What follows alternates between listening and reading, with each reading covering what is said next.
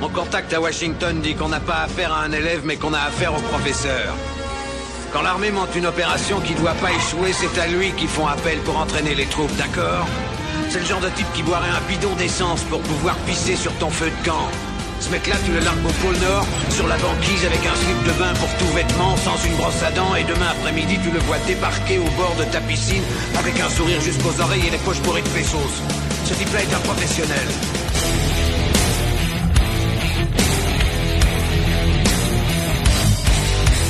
Je vais tout de même pas me faire enculer sous prétexte que c'est un ami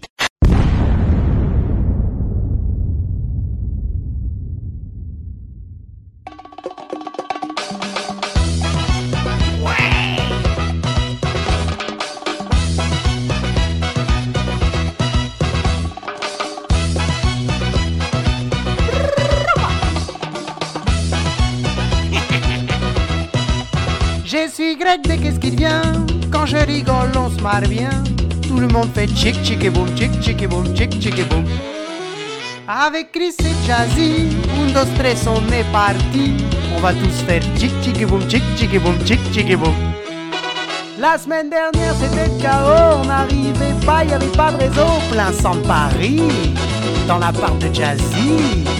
Dans le couloir, dans le salon, on a essayé, y avait pas de son. Oui, chez Jazzy, y a pas le wifi. Si tu aimes Jim Carrey, allez écoute-nous, tu vas te marrer. Tous ensemble, on fait chic, chic et boum, chic, chic et boum, chic, chic et boum. Et quand Chris enregistre, non, non, ce n'est pas triste. Une bière, une pause, un podcast, on la rose. Un pipi en pleine émission, il oublie ses notes, mais de toute façon, oui, avec Chris, on prend des risques. Si tu aimes Jim Carrey, allez, écoute-nous, tu vas te marrer. Tous ensemble, on fait chic, chic et boum, chic, chic et boum, chic, chic et boum.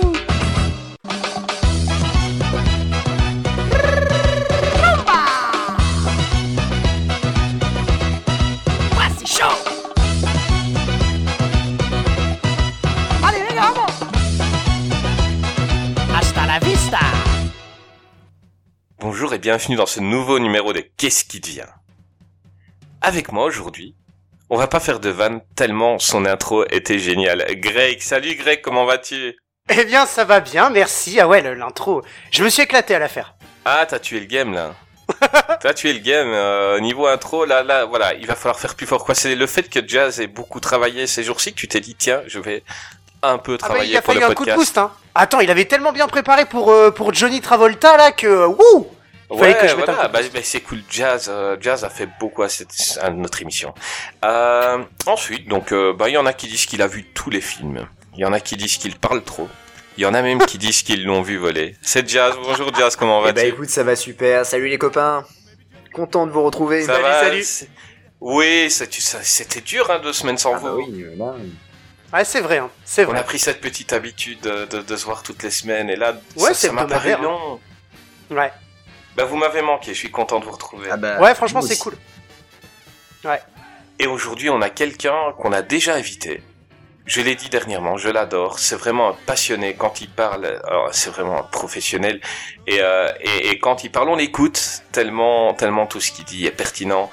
C'est Fouad de Parlons Péloge. Bonjour Fouad, comment vas-tu? Salut Chris, ça va très bien, merci. Salut Greg, salut Jason. Salut. Jazz, hein, apparemment c'est ton petit nom de scène. Ceci est un message à caractère informatif. Comme vous avez pu le remarquer, Fouad a quelques petits problèmes de son aujourd'hui. Nous ne lui en voulons pas. En tant que professionnel du podcast, de temps en temps, nous acceptons des petits podcasts comme Parlons Péloche à venir parler avec nous et ce genre de choses peut arriver. Nous vous souhaitons quand même une bonne écoute. À bientôt. Salut les gars, merci de m'avoir invité.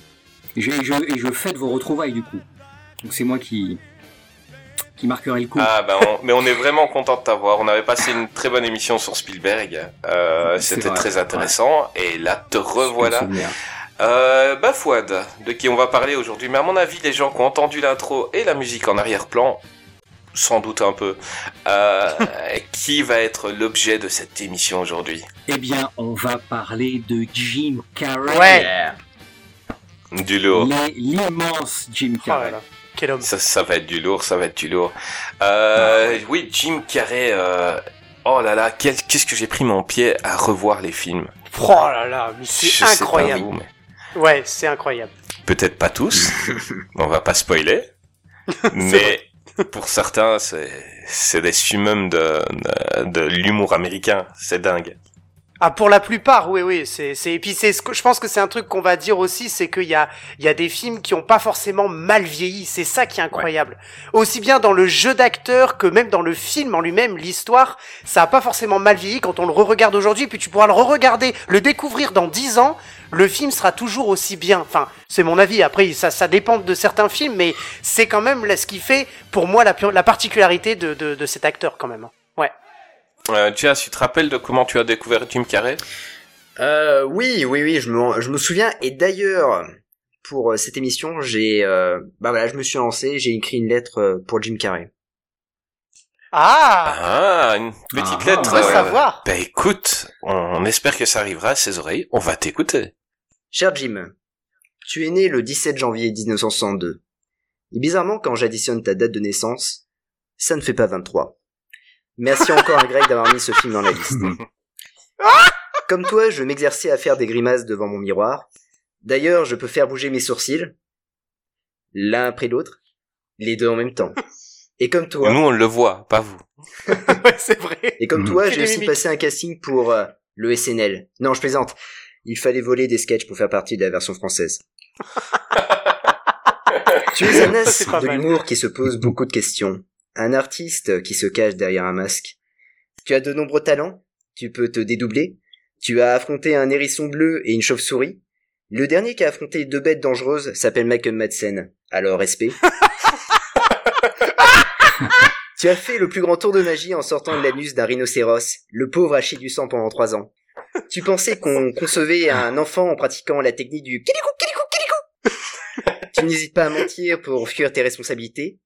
T'as complètement disjoncté quand Dieu t'a passé ses pouvoirs. D'ailleurs, moi aussi, j'ai essayé de chanter I've Got a Power dans la rue et bizarrement, j'avais l'impression d'être Toby Maguire dans Spider-Man 3. Ta carrière a moins capoté que celle de Truman. Bon, il y a eu des bas, des très bas. Merci à Greg pour euh, le nombre 23. Mais t'as toujours fait le show, un éternel soleil dans nos vies. Tu vampirises l'écran, même face à un Obi-Wan Kenobi ou à un Kinder Penguin. Milos serait fier de toi, Bill Finger un peu moins. Alors continue à vous faire rire et botte-moi le cul de cet hérisson. Voilà. Ah, Bravo. Excellent! Bravo Mais- mais- Super texte Greg, J'adore. le contrat, tu l'as préparé? Ouais. C'est excellent. C'est notre petit stagiaire non rémunéré pour le moment. on profite, hein, on, on, on gratte euh, pour, le, pour le garder le plus longtemps en tant que stagiaire, mais on est très content de lui. Bravo Jazz. Ouais, franchement, c'est excellent. J'aime bien la Excellent. petite référence. J'adore. Super. Euh, toi, Fouad, euh, tu te rappelles euh, de ta première rencontre avec Jim? C'était en salle. Euh, c'est- euh, C'était The Mask. The Mask. Euh, en salle. Et, fait- et j'ai euh, immédiatement, j'ai eu un, un coup de foudre, un coup de cœur pour Jim Carrey. Ça a été immédiat. C'est un acteur qui m'a tout de suite transporté, euh, emballé, ému. Et je me, sou- je me souvenais à l'époque m'être- m'être dit, mais ce- ce- cet acteur est immense. Je suis sûr qu'on le reverra. Il sera toujours là dans 30 ans, quoi. Ouais, moi, Ouais. moi la question Et- que je m'étais posée, c'est mais putain, c'est qui? Je veux dire, euh, le mec, c'était une Mm. star pour son premier film. Bon, euh, Ouais. nous, on a, on a eu The Mask avant Ace Ventura. Il avait fait Ace Ventura d'abord aux, aux États-Unis, mais euh, The Mm. Mask est sorti ici. Mais le mec, il se retrouve premier rôle dans une comédie. Euh, c'est un méga budget euh, et tout tout reposé sur lui et le mec extraordinaire quoi. Il avait déjà joué des petits rôles avant, hein, évidemment, mais euh, mais là, paf, on lui donne euh, ce film-là, euh, grand, grand, grand. Euh, moi, ce que j'aime aussi chez Jim Carrey, c'est pas que ses films, euh, c'est toutes les apparitions qu'il a faites. Euh, par exemple, quand il a donné le, un Oscar à Spielberg, c'est pas un Oscar, je sais plus, il avait remis un prix à Spielberg. C'était le Life Achievement Award. Voilà, et que et qu'il a commencé à imiter carrière, le ouais. Vélociraptor. Ah, Mais c'était c'était incroyable. Euh. Il a, ouais, il a fait E.T. aussi. Ouais, et quand il s'était présenté, ben, je, encore une fois une cérémonie, je sais plus à qui il s'était amené en hippie, mais personne ne savait que c'était lui. Et il a joué le rôle pendant pendant toute la cérémonie. Euh, et, et, les caméras allaient vers lui, mais genre c'est qui ce mec-là qui, qui est assis là, mais qui a son aise au milieu des acteurs et tout? Et c'était Jim Carrey quoi. Euh, Oh, ce il est mec-là est un génie, c'est un Ouf, voilà. C'est- un corps. C'est moi ce que, en fait, euh, il a changé le cinéma. En fait, j'ai l'impression. Il a changé, il a créé des nouvelles images, Jim Carrey. Il est, euh, c'est euh, quand tu le quand je l'ai découvert dans The Mask et encore plus dans Ace Ventura, parce que dans Ace Ventura il n'y a pas d'effets spéciaux pour le coup. Tout à fait. C'est vraiment, euh, ça repose que sur lui. Et c'est un corps, c'est un corps, une voix, un visage. Et, et ses premiers films, on le voit tout de suite, hein, ils sont tournés autour de lui. C'est lui qui dicte la mise en scène, quoi. Et c'est extraordinaire de le voir. Il est fascinant à voir. Il est vraiment. euh. Moi, il m'a, moi, je- moi, il me, il me, il me, j'ai, je garde toujours mon âme d'enfant. Moi, devant Jim Carrey, je suis, je suis un gosse de 5 ans. Exactement. Ouais, Ben, c'est le descendant de Jerry Lewis. hein. Exactement. Ah, mais- Oh là là, c'est incroyable le nombre. Absolument, C'est, ouais. c'est un- Jim Carrey, c'est un, c'est un acteur qui est un peu comme Jerry Lewis. C'est, on a l'impression qu'il peut tout faire. Tu lui demandes là de te faire un numéro de claquettes, il peut te le faire, puis il va te, il va te faire rire parce que il va peut-être mal le faire, mais c'est son, son, son humour. Hum. Et il a complètement redéfini justement euh, ce que c'est que la comédie. Le, par exemple, le comique de geste. C'est son truc, le comique de geste. Je rappelle qu'il y a plusieurs types de comiques. Il y a le comique de geste, le comique de parole, le comique de situation, les quiproquos, etc. Et lui, le comique de geste, Mhm. les grimaces, c'est son truc. Et lui, il est, il est à fond dedans. Il, est, c'est, c'est, il a redéfini tout ça en fait. C'est ça qui est incroyable. Et moi, moi pour euh, pour revenir, moi ma première rencontre c'était Ace Ventura euh, justement. Et le le 1 euh, euh, donc euh, le 2 j'ai vu plus tard, mais le 1 j'avais eu sur cassette. Et quand j'ai vu cet acteur, je me suis dit mais qu'est-ce qu'il est drôle quoi. Alors que, comme tu l'as dit, euh, Fouad, il y a aucun effet ou quasiment pas d'effets spéciaux. Après, j'ai vu The Mask, j'ai trouvé ça génial. Mais Ace Ventura, mais qu'est-ce que c'était bon, quoi Parce que, euh, parce que il, il- il- tout repose sur lui, quoi. Et, euh, et alors, enfin, on, on en reparlera, mais, mais c'est ça qui est incroyable, c'est, Bah, je cet aspect va y comique. arriver justement. On va parler de Ace Ventura. Euh, Ace Ventura mène l'enquête au Québec. euh, donc sorti en 94 avec euh, Courtney Cox, Sean Young, euh, Lock. Euh, voilà, moi, je vais vous le dire tout de suite. Euh, je suis pas fan de ce film. Euh, je suis pas fan tout simplement parce que euh, le Jim Carrey dans ce film-là, je le trouve pas sympa. Je le trouve, euh, je m'attache pas du tout au personnage de Ace Ventura. Euh, je le trouve assez détestable, je le trouve euh, vulgaire, je le trouve. Euh, maintenant, ça avait marché sur moi plus jeune. Euh, je crois que chez un ado, chez un enfant, ça passe à tous les coups. Euh, revoir le film, ça n'a pas été facile. Euh, Jazz, parle-moi un peu de ce film. Bah, euh, bah écoute, je suis bien d'accord avec toi. Moi, j'ai découvert Ace Ventura. euh, c'est d'ailleurs, je crois que c'est mon premier premier Jim Carrey. Euh, je l'ai découvert euh, sur Canal+. Et euh, bizarrement, j'ai pas aimé Ace Ventura pour Jim Carrey, mais pour Courtney Cox. Mhm. Et, euh, et j'ai revu euh, là pour l'occasion et euh, je- j'aime j'aime pas trop en fait. Je préfère le 2. Le à, à Ventura, je trouve que il, il- quand il pousse ses potards à- au max dans le dans le 2, dans le 1, il a du mal un peu euh, il sait pas trop se situer. Et euh, c'est un après ça reste quand même euh, quand, quand on voit l'ensemble de sa carrière, on se dit purée euh, commencer avec un film comme ça, c'est c'est quand même euh, ouf et avoir un, un succès avec ce film là c'est quand même assez assez dingue. Euh, je pense que s'il y avait eu un autre acteur euh, à la place d'une Jim Carrey, euh, ça l'aurait pas fait. D'ailleurs, Mais je vais quand même rappeler que le film a eu un succès planétaire grâce à The Mask. ah bah oui, Donc euh, euh, le film a cartonné aux États-Unis, mais euh, dans le monde, euh, on s'en foutait un peu. Et c'est le succès de The Mask qui l'a fait ressortir partout. Parce que les gens sont venus voir The Mask et les gens ils ont cru que, enfin tout le monde croyait à l'époque que c'était après. Mais non, il avait bien tourné avant ces grimaces.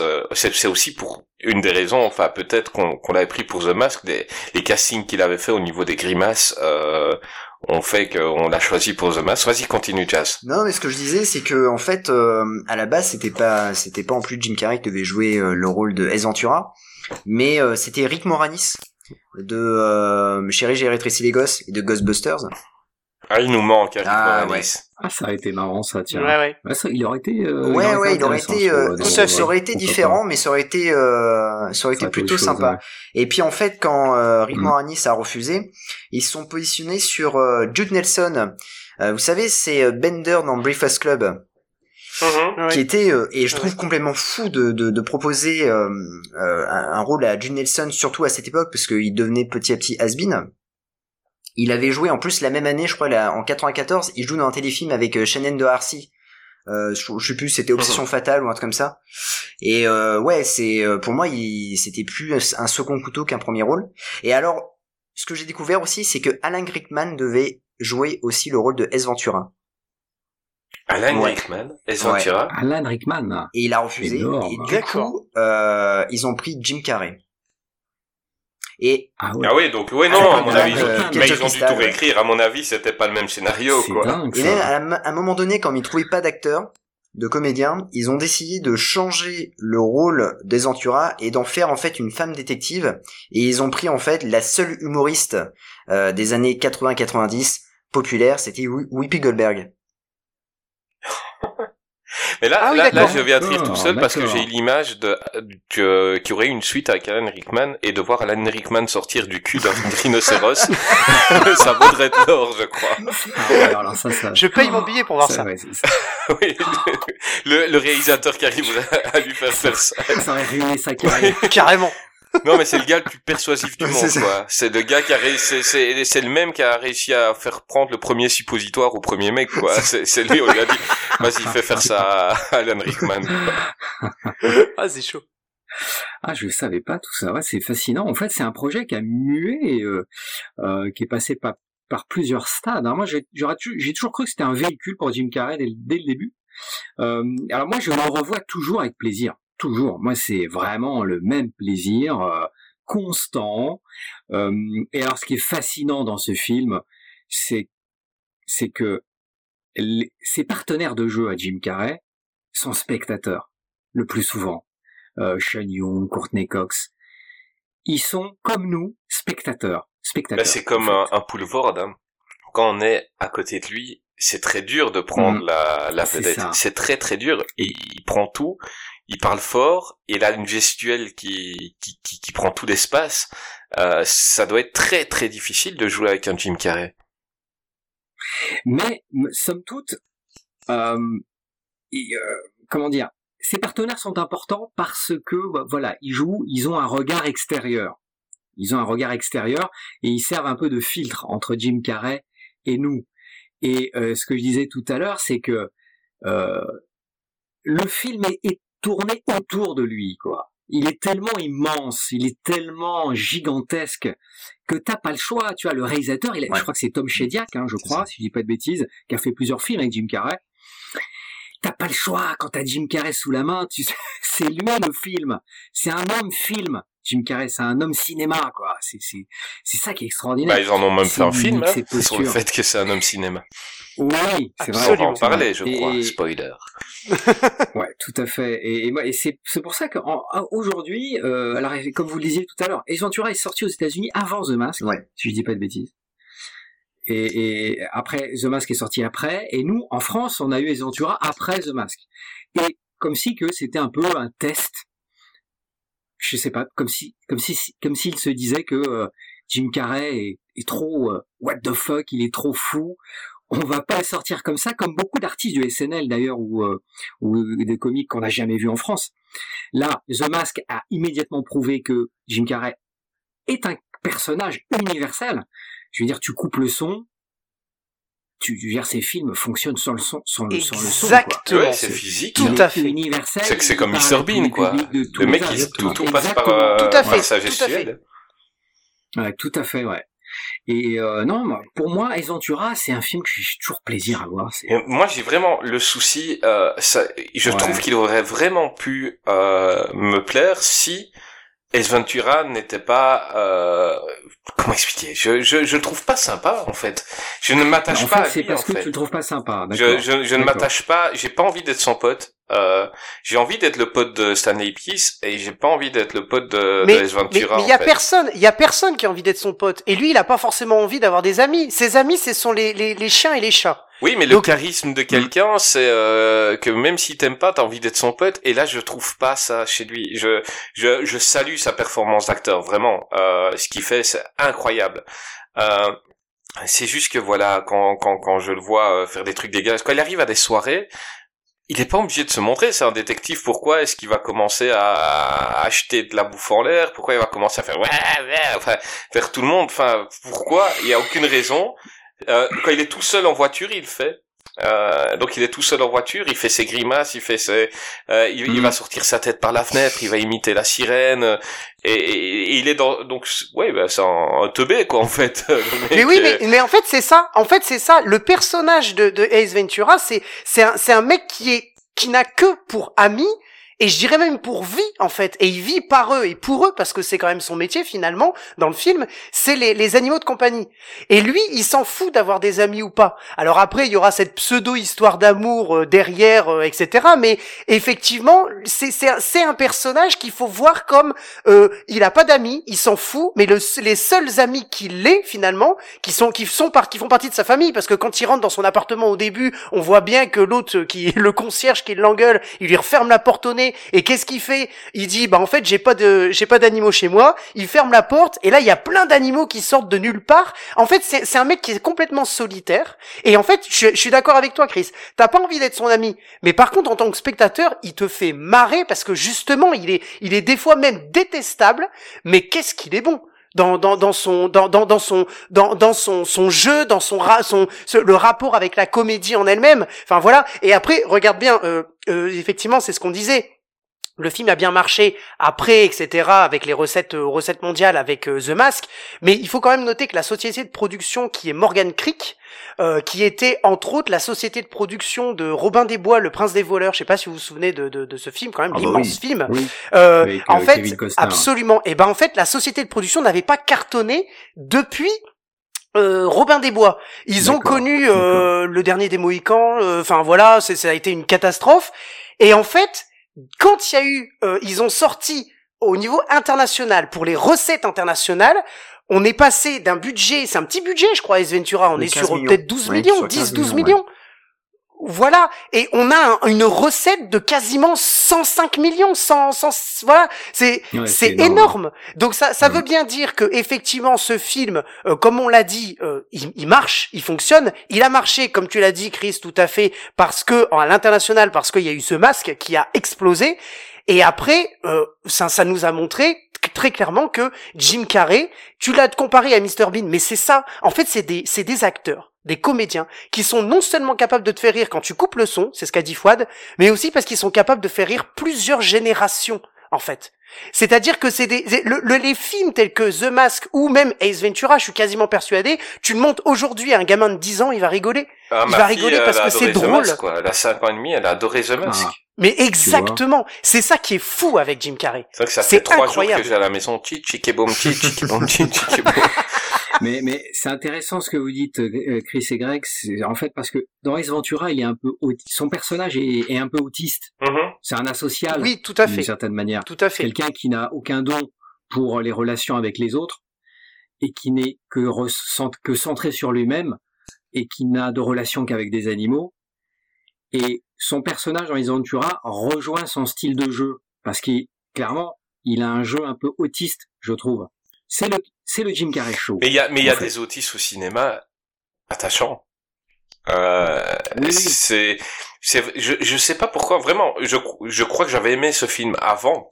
Je l'avais aimé un gars Mm. plus jeune. C'est, c'est en revoyant maintenant que j'étais un petit peu gêné.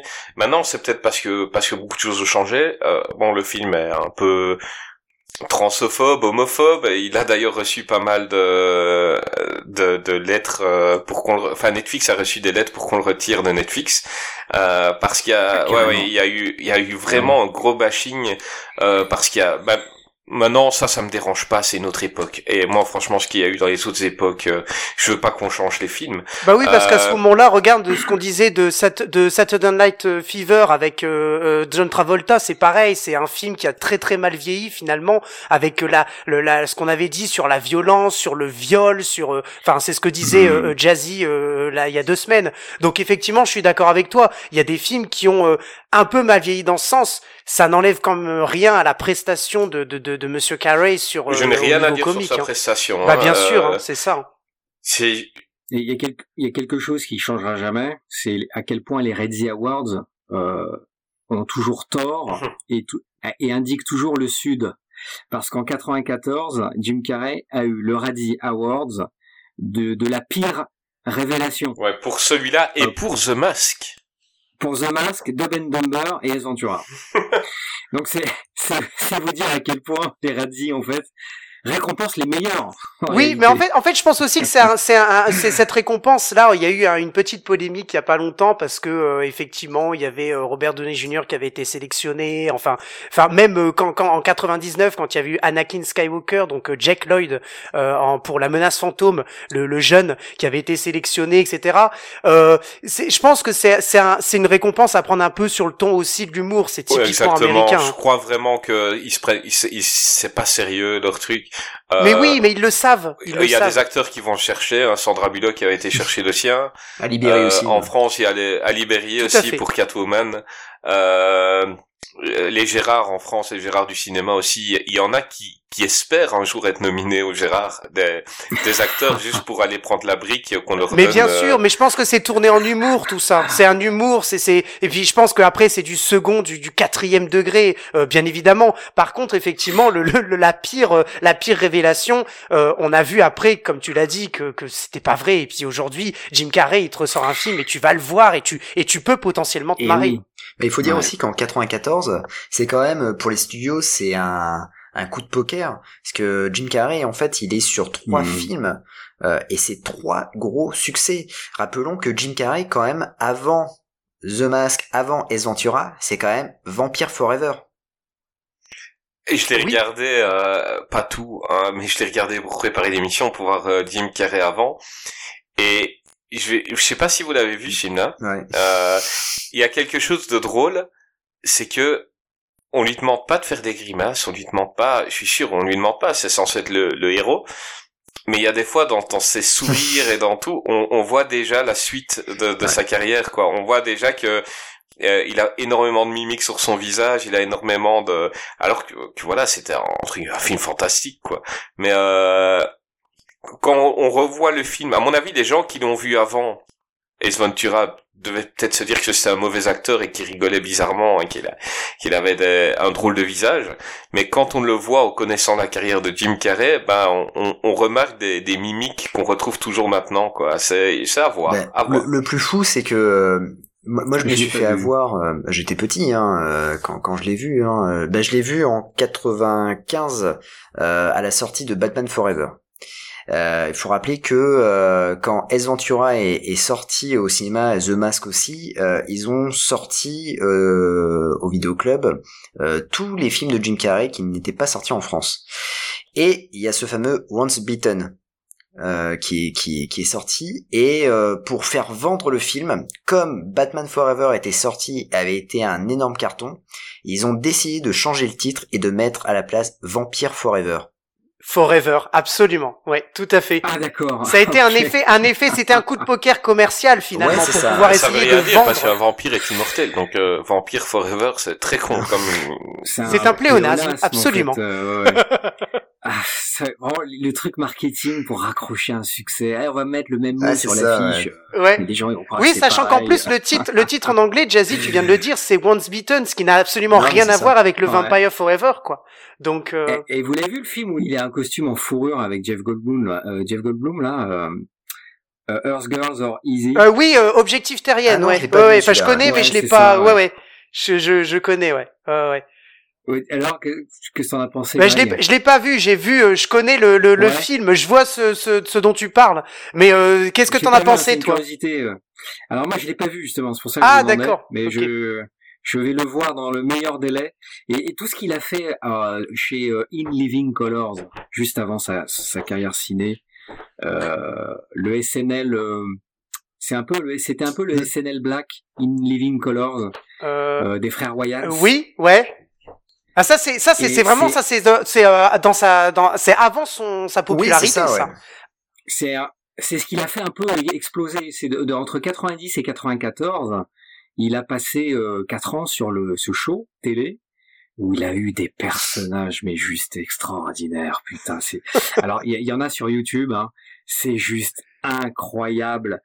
Euh, il fait des, des super imitations de Pee Wee Herman notamment. Mhm. Il imite Clint Eastwood. Euh, il imite euh, Michael London, hein, là du, du petit, euh, de la petite maison dans la Ah prairie. ouais, excellent. Euh, Charlene il Gals, a des personnages, en plus il a des personnages vraiment un peu borderline, tu vois, de père un peu pédophile. euh, Enfin, il a vraiment des, des, des personnages très limite limite, mais c'est super drôle. C'est extraordinaire. Vraiment, euh, vous vous mettez ça là, vous passez une soirée de. Et je pense de que c'est pour- Mais c'est en ça que c'est en ça qu'il ressemble un peu à Jerry Lewis finalement. Parce que Jerry Lewis, il a un fait, peu ouais. commencé comme ça, à faire des imitations, à faire rire les gens dans la comédie, etc.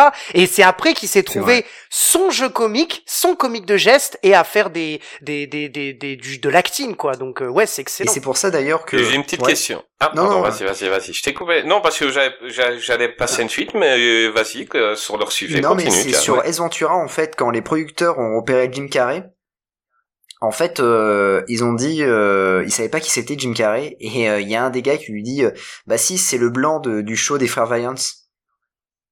Ah oui. Voilà, c'est ça. C'était un peu le Eddie Murphy. C'était un peu le Eddie Murphy Ouais, mais c'est ça. d'en face, Ouais, d'une ouais. certaine manière. Ouais, ouais, d'accord. Et il est, il est extraordinaire dans ce show. Il est vraiment extraordinaire. quoi. je suis bien d'accord. Et J'ai une petite question. Vous avez préféré un Ace Ventura 1 ou 2 Euh, ouais. Le 1, personnellement. Ah, je suis plus pour le Moi, 2, je suis moi. sur le Tout 2. simplement. Moi, Euh, j'ai bien aimé les trouve- deux parce que j'ai trouvé que les deux de étaient très différents. en Mais fait. pour, pour moi, il y a plus de scènes iconiques dans, dans le 2. Donc, euh, le rhinocéros, euh, c'est vrai, con, mais c'est extraordinaire. Et, et, et je reste fan de, de la scène où il doit se battre dans, dans le village africain. On lui dit, tu vas, tu vas battre le, combattre le champion. On voit un homme qui arrive et qui fait euh, 2 mètres 10, 130 kilos. Et, Jim Carrey, je crois qu'il va se battre contre lui. En fait, le gars, il tient un sac à dos avec un petit mec dedans. Et, et c'est contre lui. Mais en fait, mais j'aime bien, c'est que même quand le, gros mec le dépose et on le voit reculer, il a peur. C'est un tout petit, quoi. Enfin, c'était très con comme euh, scène, mais ça m'a fait hurler de rire, quoi. Oui, j'ai une petite préférence pour le 2. Euh, on voit un plus gros budget aussi hein, dans le 2, euh, ils ont un peu lâché les sous.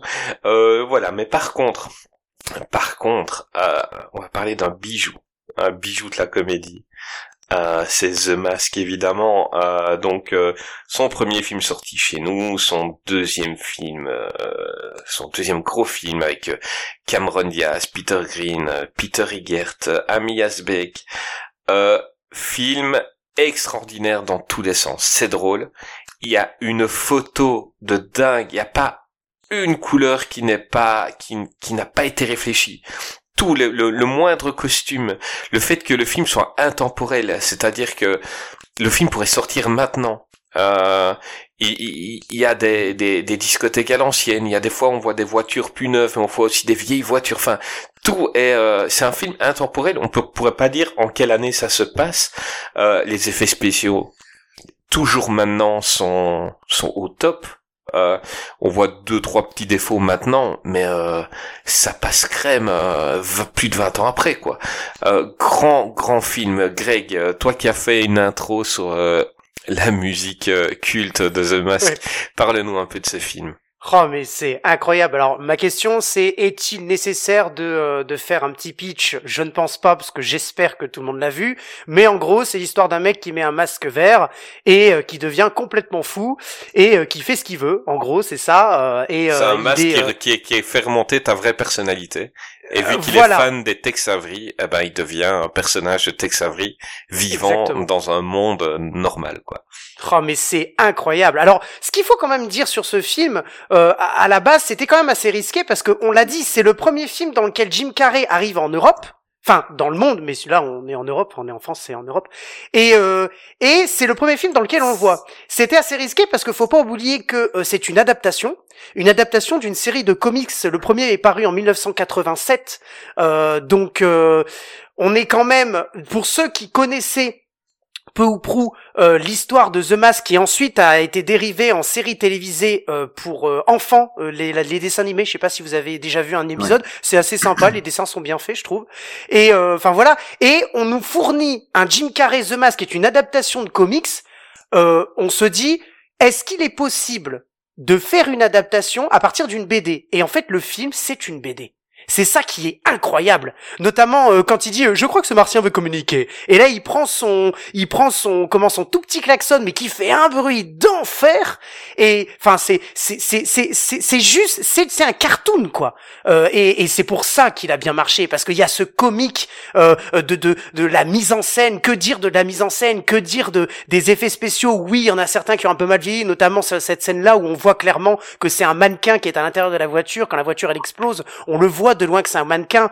Et encore c'est quand c'est quand on l'a revu plusieurs fois. Euh, mais je pense que c'est ce film est, est juste incroyable de par son ce qu'il nous transmet. Il nous transmet de la musique de la bonne humeur et des rires. Et ben c'est exactement ce que veut le personnage c'est-à-dire The Mask. Voilà tout simplement. Écoute, j'avais pas vu le film depuis plus de 15 ans. Euh, je l'ai revu pour l'émission. Toutes les répliques, je m'en rappelais de tout- Incroyable. les- la moindre musique en arrière-plan, je me rappelais. Il y a, il y a, c'est que c'était, c'était parfait, quoi. Euh, tout était génial. Fouad, Top. parle-nous un peu de The Mask. Alors, effectivement, moi, j'ai- comme je l'ai dit tout à l'heure, je l'ai vu en salle et euh, avec le recul, hein, c'est avec le recul que en fait euh, The Mask prend de la valeur parce que euh, c'est c'est c'est avec le, le recul du temps quand on, on voit la carrière de Jim Carrey à la suite euh, se dérouler dans le temps. Eh bien, plus le temps passe et plus The Mask prend de la valeur parce que euh, plus The Mask apparaît comme c'est le film séminal de Jim Carrey. Ouais parce que c'est la conjonction parfaite entre l'acteur et un personnage euh, qui va tordre son corps, tordre son visage, euh, qui va euh, bien sûr aller du côté du cartoon, hein, c'est cartoonesque, hein, il y a des références explicites euh, à Tex Avery. Ouais. Et c'est la conjonction parfaite entre les capacités d'un Jim Carrey, qui est un homme élastique, c'est un corps euh, qui se meut dans l'espace, qui se tord, qui se déforme, c'est un visage qui se déforme, c'est une voix. Il est déjà The Mask à la base, d'une certaine manière. Et euh, le voir incarner ce personnage, il y a, y comme un alignement de planètes euh, qui- et en fait, on a presque, et ce qui est assez fascinant, et je, je l'ai revu et ça m'a, ça m'a sauté aux yeux. En fait, tu vois Jim Carrey derrière le masque, et j'ai l'impression que tu, tu peux enlever le maquillage et le film marche quand même. fait. Oui, bah ça lui donne, ça lui donne un côté en fait. Ça lui, da- ça fait ressortir vraiment son son son jeu d'acteur quoi. Très clairement, hein, c'est un personnage qui lui va bien. hein. Et c'est fascinant, euh, et je sais pas si on aura le temps d'en parler, de- du Grinch, de Scrooge. C'est Jim Carrey dans les, dans les, les films à effets spéciaux, dans les films où il porte du maquillage et des masques. Euh, en fait, c'est Jim Carrey qui maquille le maquillage. Oui, c'est vrai. certaine manière. C'est pas faux. En fait, Oui. euh, il n'en a pas besoin. Et, et ces films marcheraient sans les maquillages. J'ai l'impression sans les prothèses. Alors The Grinch, effectivement, il faut coller au design du Dr Seuss, euh, de l'auteur.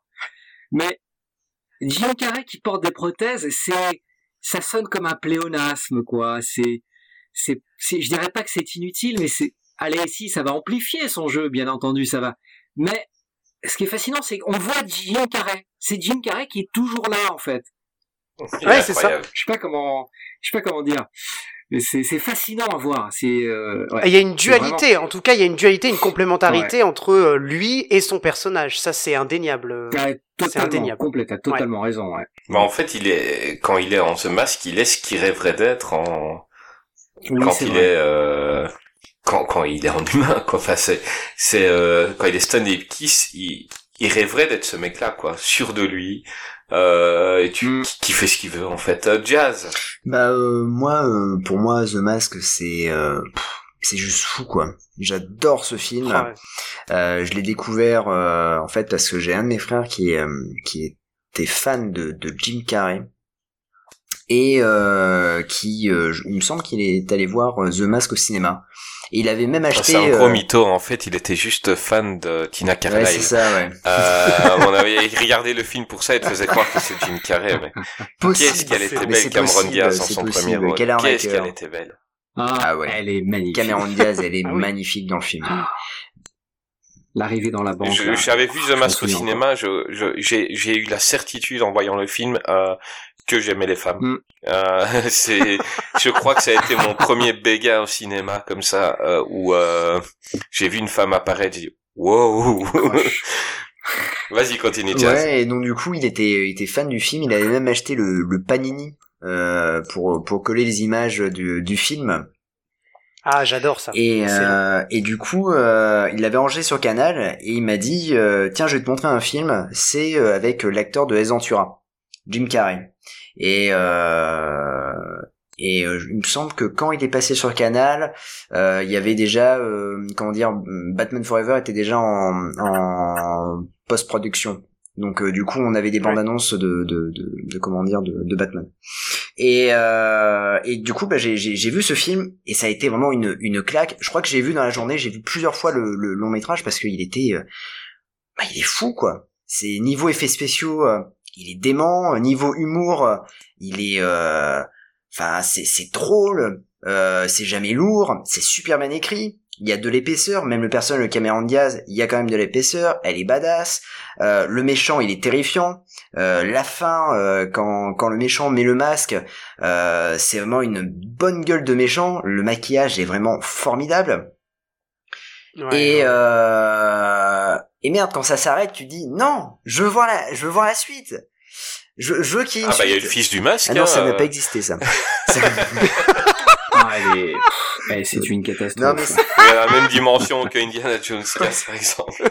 non mais c'est fou Ouais. parce que quand on se dit que à la base le 2 devait se faire, qu'ils ont lancé un concours sur le magazine de Nintendo et que le gagnant de ce concours devait jouer dans le film, euh, que Chuck Russell devait reprendre la caméra, que Jim Carrey avait dit oui, Cameron Diaz aussi, et que finalement à la fin du tournage de Ventura 2 euh, Jim Carrey revient voir la production et dit non mais je ferai pas euh, The Mask 2 parce qu'en fait euh, l'expérience de Ventura 2 m'a montré qu'en fait euh, quand on fait une suite il y a pas assez de défis pour l'acteur donc je le ferai pas et alors là tu te dis mais non et, et surtout qu'à la Et base pourtant, il veut Mm. bien faire Sonic 2. ah par contre il fait Sonic 2 oui alors là on en parlera on en parlera mais euh, je, je tiens aussi à rappeler que aussi il y a, il y a quand même un, un monstre sacré du cinéma derrière la caméra, c'est Chuck Russell, soit le réalisateur du pour moi Mm. l'un des meilleurs Freddy euh, jamais réalisé, c'est Freddy 3 Dream Warriors qui est quand même Ah oui, le extraordinaire. meilleur. hein. euh, Ah encore ouais. maintenant, euh, même s'il y a des formidable. il y a des effets Mm. spéciaux qui ont un peu vieilli, mais je trouve qu'il est par rapport aux autres, il est, il est extraordinaire ce film. Euh, et, et du coup, Ouais. en fait, Chuck Russell, il a été en- engagé euh, dans, pour The Mask, il a participé à l'écriture du scénario, et c'est lui en fait qui a un peu allégé le, le ton du, du film, parce qu'à la base, The Mask, euh, le comics, c'est euh, super, euh, c'est super violent, c'est euh, euh, c'est super vulgaire, et en fait, à la base euh, de, de une des une des versions du scénario, il devait y avoir des agressions sexuelles, il devait y avoir du gore, enfin c'était vraiment euh, Ah, épouvantable. il y a presque eu Ah hein, dans oui. ce masque. Ah ouais. Et en fait, euh, Ouais, bah, du coup, il devait y avoir en plus. L'agression sexuelle, il y a presque eu dans le film, je dis. Oui, ouais. Mais après, C'est la seule scène qui me dérange dans le film. C'est euh... Ah, c'était le ton de. Le ouais, comic, ouais, c'était ouais, comme ouais, ça à le, la base le comics, il Je casse le quatrième comics. mur plusieurs fois. Enfin, vraiment, il est super violent. Euh, D'ailleurs, Ah à un oui, moment donné, il devait faire une, un remake de, de The Mask avec le ton du comics. Euh, quand il y a comment, ils ont commencé à faire le, Mm. bah, quand ils ont commencé à faire euh, les, les Batman de Snyder, euh, qui étaient beaucoup plus sombres, euh, ils ont dit ah bah tiens euh, pourquoi ne pas faire un, un The Mask plus plus plus sombre? Bon et ça n'a pas été fait heureusement.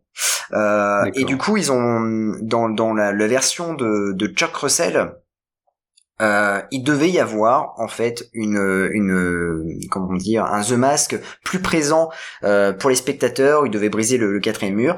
Et puis finalement il s'est rendu compte que non ça ne le ferait pas et que ça peut-être ça ne marcherait pas au cinéma. Donc c'est pour ça que le long métrage est un peu Hmm. plus Bah, il familial en souvent fait. le, il brise souvent le quatrième mur dans, dans Ouais, mais ça devait Il être- souvent la caméra, il nous parle Ça à devait nous, être tout le temps euh, en fait. Un peu comme euh, comme Hmm. Deadpool, tu vois. Ah oui. D'accord, d'accord. Euh, Chuck Russell, comparse de Frank Darabont, avec qui il a coécrit Freddy 3, avec, et Darabont avec qui Carrey fera The Majestic. Ah oui, oui, oui, oui. Et, Ah oui, oui. mais, ouais. mais euh, oui, The Mask, c'est euh, c'est c'est c'est de la jubilation pure, tu vois, c'est un shoot de jubilation, quoi. C'est c'est du plaisir pur. Euh, moi, je, pour moi, il a pas vieilli.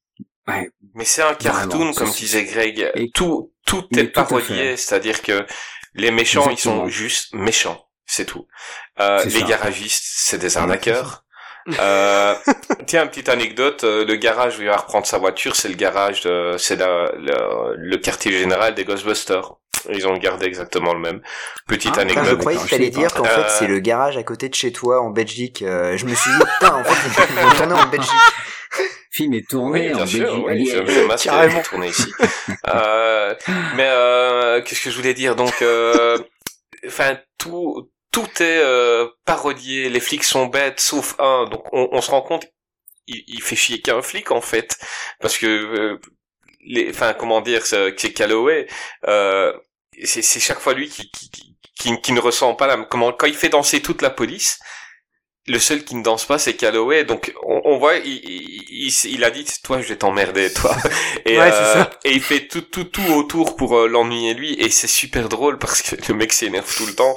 Et euh, j'adore le gag où il- quand, il- quand il y a toute la police qui danse ensemble. Enfin, et, et le lendemain, il y a Calloway qui parle avec son, son, son coéquipier qui est un peu bébête. Puis, euh, oui, des nouvelles pour hier. Euh, oui, euh, Broadway euh, fera un pont, un pont d'or à toute la brigade, quoi. c'est, c'est con, mais euh, il- c'est, c'est débile, mais j'adore. Euh, non, grand film. Et euh, je parlais tout à l'heure de que rien n'est laissé au hasard. Les costumes du film, absolument tous, sont sont dingues. Ah Ouais. ouais, ouais, ouais. Que c- Énorme. c'est c'est un- c'est fou, un travail de fou. Et c'est jubilatoire. Le film, il passe en un clin d'œil. Quand on regarde ce film-là, on a l'impression qu'il est ça dure 40 minutes, quoi. Tellement il se passe de choses à l'écran, on redevient un gosse et, euh, voilà, on prend son pied, quoi. Greg, Ouais, et puis euh, que dire de cette de cette version française? Avec la voix de Emmanuel Curtil, on ne l'a pas mentionné, messieurs, mais Monsieur Curtil, quoi. Euh, Emmanuel, la, la voix, euh, la voix régulière française de, de Jim Carrey, Ouais. mais Jim Carrey sans cette voix-là, c'est c'est très compliqué et on en on vu reparlera dans, dans, le Louvre 23. Exactement, on en reparlera dans, dans ce film euh, où euh, on a du mal à se mettre dans le film à cause de la voix et comme quoi la voix peut faire beaucoup de choses, euh, franchement. Et Mm. puis euh, et puis bien évidemment euh, Calloway euh, qui est doublé par par euh, Daniel Russo qui était entre autres la voix de euh, Harvey Keitel dans le dans les Pulp Fiction dont on a parlé la dernière fois, mais qui est aussi la voix la plus connue, c'est euh, euh, le coach dans euh, dans Rasta Rocket. Euh, c'est cette voix là un petit peu comme ça, un petit peu euh, et euh, c'est excellent. Enfin, on a une on a une version française qui est topissime, ce qui va être souvent le cas, dans- en tout cas pour Jim Carrey, dans beaucoup de ses films, parce que Emmanuel Curtil est incroyable euh, quand il le- il le double, quand il lui prête sa voix. Et euh, ce film-là, The Mask, mais tu enlèves euh, parce que Jim Carrey est très bien, mais en version française, n'oublions pas et soulignons la performance vocale inclue dans la chanson de Emmanuel Curtil. Énorme, Et le, énorme, Très très bonne version française. hein. Il y a, il y a- incroyable. Le plus fou, c'est euh, c'est que euh, je, je- regardais un reportage euh, sur Twitch parce que euh, euh, il y a y a souvent en fait euh, des des des des reportages sur les les, les comédiens de doublage et euh, du coup euh, bah, c'est Donald Ryu qui euh, qui fait euh, Absolument, il fait une émission, tout à c'est fait. ça. La dernière émission, c'était avec euh, Philippe Pierre-Martin, le, la voix de Woody dans Toy Story. J'ai regardé, ouais, Et tout à du coup, il y a une émission avec Emmanuel Curtil et il disait que pour euh, pour les films euh, pour The Mask, il l'a tourné euh, en une journée et c'était emballé. Ah oui. Ah ouais, ouais, non, mais ça m'étonne pas, tu vois, ça Ah, m'étonne il a doublé doublé en une journée et, et tout le monde euh, disait mais non mais c'est pas possible parce que habituellement il faut plusieurs jours et tout ça et lui il fait bah oui mais bon euh, en fait Mm. il fallait tellement aller vite que euh, du coup il a il a enchaîné quoi. Faut garder le rythme. Ouais, ouais, mais c'est Ouais, incroyable. ouais, je, je comprends. Ouais. Avec le recul, ouais, tu, tu dois être dans un rythme, dans une frénésie pour, pour garder le niveau d'énergie. quoi. Exactement. Et, et, Et ce qui, moi, ce qui me fascine avec The Mask, avec le recul, je, je, peux pas, je ne peux pas m'empêcher de le voir comme euh, un espèce de d'autoportrait de Jim Carrey à l'époque, parce que euh, tu vois, il joue, je crois qu'il joue un dessinateur, euh, c'est ça, hein il joue un dessinateur euh, dans The Mask. Non, c'est un Non, employé c'est un banquier. Non. Un employé, de- voilà, il joue un petit employé de banque. Euh, Carrey, a- Jim Carrey a travaillé dans une usine de pneus euh, avec son père. Il a eu des, il a un background social un peu dur. Hein. Jim Carrey a une enfance un peu compliquée. Et alors, avec le recul, The Mask prend un peu le, les atours d'un espèce de biopic, tu vois, d'un- homme qui euh, qui veut quitter une vie euh, morne et monotone pour la vie colorée de, de star. Oui, c'est un peu. Ouais, ça ouais. Pour... Ah oui, bien sûr. Tu- Ouais. tu, tu peux le voir un peu comme ça, tu vois, et à la, et à la fin, il finit avec la fille, quoi. Tu vois, c'est, En jetant le masque. c'est rigolo. ouais, exa- exactement, tout à fait, ouais. Mais c'est, c'est, moi, c'est un film qui, qui n'a pas perdu de sa puissance euh, d'évocation, The Mask. C'est, c'est un autoportrait de Jim Carrey. En même temps, il va, il va, il va évoluer après ça. C'est, c'est la conjonction parfaite entre un rôle et son interprète. Ouais. C'est, il y avait que, je ne, il y avait que lui pour le jouer. Hein. Hmm, tout à fait. Et là, à un moment, bah, il y a une, juste une scène qui me dérange. Une scène que, franchement, je peux l'enlever du film. Et, et je retrouve ce que, justement, je reproche à S. Ventura. Euh, c'est le moment où il est avec euh, Cameron Diaz sur le banc et qui commence à faire des trucs. euh, je vais te montrer ma tour de pige, je vais avoir ma grosse gondole. Et, et la scène d'après, quand il enlève son masque, il lui dit euh, en fait, euh, c'est c'est moi et c'est ce que j'ai envie d'être. Et là, je dis mais pourquoi? Euh, c'est un peu un, peu dégoûtant comme scène, je trouve. Et je trouve qu'elle avait pas besoin d'être là. Euh, c'était une scène vraiment trop potage par rapport au film. Et c'est une scène que j'aime beaucoup moins. Mais pour le reste, c'est un chef-d'œuvre de la comédie, quoi. Et comme vous l'aviez dit, hein, je je crois que c'est toi Chris qui l'avait dit, c'est le look. Hein, il y a un, côté un peu art déco comme ça. Je trouve que le film est très très soigné quoi. Ouais, tout tout est Ah oui, calculé. Je- La lumière. on voit que rien ouais. n'est laissé au hasard. Ça se passe énormément de nuit. Euh, le, le film se passe souvent le soir. Il y a des super lumières, il y a des super costumes, des super musiques en arrière-plan. Rien n'est laissé au hasard et ça se voit qu'il y a un travail de fou et que le mec qui l'a réalisé, il, il, il aimait ce qu'il faisait. Ça se voit. Ah bah, Quelque chose d'autre à dire sur The Mask? Eh ben non. Enfin, Moi, j'adore la-. J'adore la scène. euh, Il y a une scène qui fait hurler de rire, c'est quand il va voir son son euh, psychiatre ou euh, et que euh, du Mm. coup euh, il dit non mais euh, ce masque est magique. euh, regardez, je vais vous prouver. Et là, on voit la scène où il tient le masque dans ses mains. Il y a la musique qui commence à le volume commence à augmenter. Et là, il met le masque sur Oui. son visage Ouais. Et tu te dis, puis il va se transformer, et là, tu vois juste Jim Carrey en train de bouger, il fait ah, ah, comme ça, il crie. Et il sautille sur lui-même. là. Et tu te dis, Ouais, c'est quand il va. En fait, c'est quand il va voir le mec qui a écrit le Oui, bouquin voilà, du ça, "On ouais, porte exact. tous des masques". Tout à fait. C'est ça, ouais. tous un masque. Ah, et excellent, excellent. Le docteur Neumann, excellent euh, ce, ce, ce passage. Et effectivement, tu as l'impression qu'il va se passer un truc, quoi. Ouais, c'est Mais en fait, c'est pas du tout. super bien, et en fait, tu vois que le, le mec s'épuise à tourner en rond avec le masque, tout ça, euh, comme s'il allait se passer quelque Et chose. l'autre, il est impassible, quoi. Complètement Oui. impassible. Il regarde, genre, mais qu'est-ce que je... Euh, si vous voulez, je connais un bon psychiatre. enfin, je sais pas quoi. D'ailleurs, il dit, il lui dit, hein, vous ne réussirez pas à m'impressionner, il dit, comme ça. ah ouais, non, excellent, excellent. Non, franchement, gros film et euh, incroyable. Et c'est un film vraiment transgénérationnel, quoi. Il, il, il va, il va traverser beaucoup de générations et tu peux le revoir dans dix ans. Tu le montres à un gosse ou même à nous, euh, à un adulte, je suis sûr qu'il se marre encore parce que c'est, c'est, c'est incroyable. Ça traverse les époques. Et c'est ce qu'on disait la, la comparaison que tu avais faite avec Mr Bean, c'est exactement ça. C'est un mec qui peut te faire marrer des générations et des générations de gens. Donc euh, non, il est incroyable ce film, incroyable. Ben, toujours ces années-là, il y a un autre film qui est sorti. Euh, un autre grand, grand succès. Euh, c'est Dumb and Dumber, ou au Québec, La Cloche et l'Idiot. euh, avec euh, Jeff Daniels, Lauren Holly, Mike Starr. Euh, je donnerai mon avis après. Euh, Fouad, que penses-tu de Dumb and Dumber Alors, euh, c'est pas mon Jim Carrey préféré en fait de Ben Dumber parce que alors là ce qui est intéressant euh, dans and Dumber c'est c'est que là Jim Carrey est, un- est en duo. Il joue avec quelqu'un. Euh, il joue avec Jeff Daniels. Qui n'est pas comédien comique à la base. C'est ça. Absolument. Et qui plus est, qui n'est pas euh, marqué comme acteur comique. Hein. C'est un monsieur qui a, qui a touché à tous les styles. On l'a vu dans la série Newsroom. euh. C'est, euh, j'ai l'impression que c'est un Jim Carrey qui saute, qui s'auto-cite, qui s'auto. euh, Exactement. c'est évident, quoi. C'est, évident. C'est un Jim Carrey qui est dans son élément à 100%. Et moi, Jim Carrey me plaît lorsqu'il n'est pas tout à fait dans son élément, c'est-à-dire que quand il va interpréter des rôles qui pourraient être interprétés par d'autres, par d'autres, pardon, comme on disait tout à l'heure, Ace Ventura, Alan Rickman. Alan Rickman et tout, mais auquel Jim Carrey va donner une couleur qui va n'appartenir qu'à lui et qui va lui faire s'approprier totalement le rôle, en fait. Là, dans Dumb and Dumber, C'est limite euh, écrit pour lui. c'est ça, pratiquement. Alors, j'ai plus en tête les coulisses euh, de, de, de ce qu'ont fait les frères Farelli.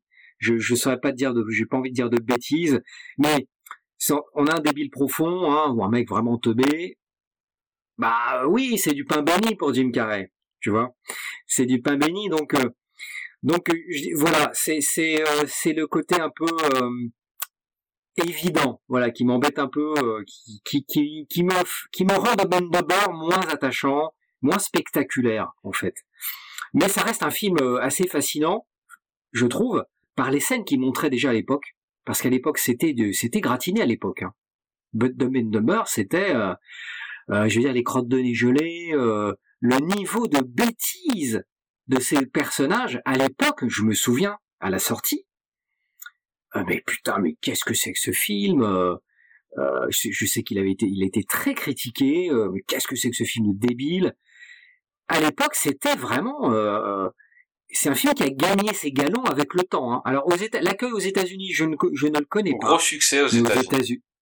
Gros succès, ben voilà. Ça Mais les que Farelli, euh, les Farelli, c'est, c'est, Voilà. ouais, ils sont très bien vus là-bas. Donc à chaque fois qu'ils sortent un film, Tout à ils fait. sortaient, voilà, euh, c'était toujours extraordinaire. Mais, Et après, ce je, je préfère ce qu'ont fait les Farelli avec euh, mais tellement. Euh, Là, c'est enfin, je vais dire après, mais enfin, je, je vais dire Tout de suite, euh, c'est un film euh, qui que j'aime pas beaucoup.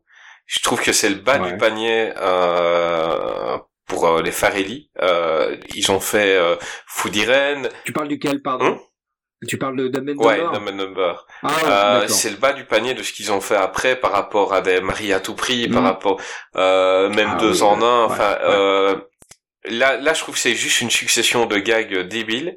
Je- pareil euh, que Ace Ventura, euh, je je les trouve pas sympas.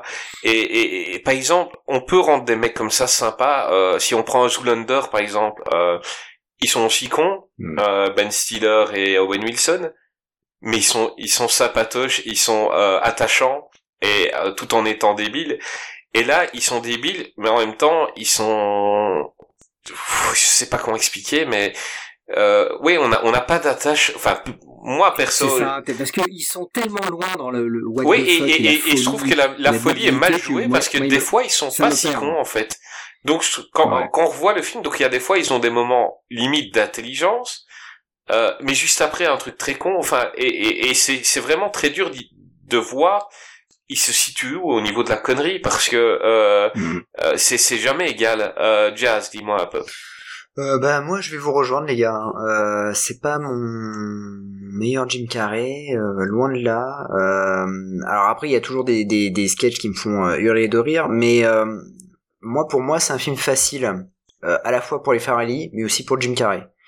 Euh, Ouais. En revanche, voilà, euh, moi il y a, il y a un acteur que que, que j'adore dans ce film-là, puisqu'il est complètement à contre-emploi, c'est Jeff Daniel.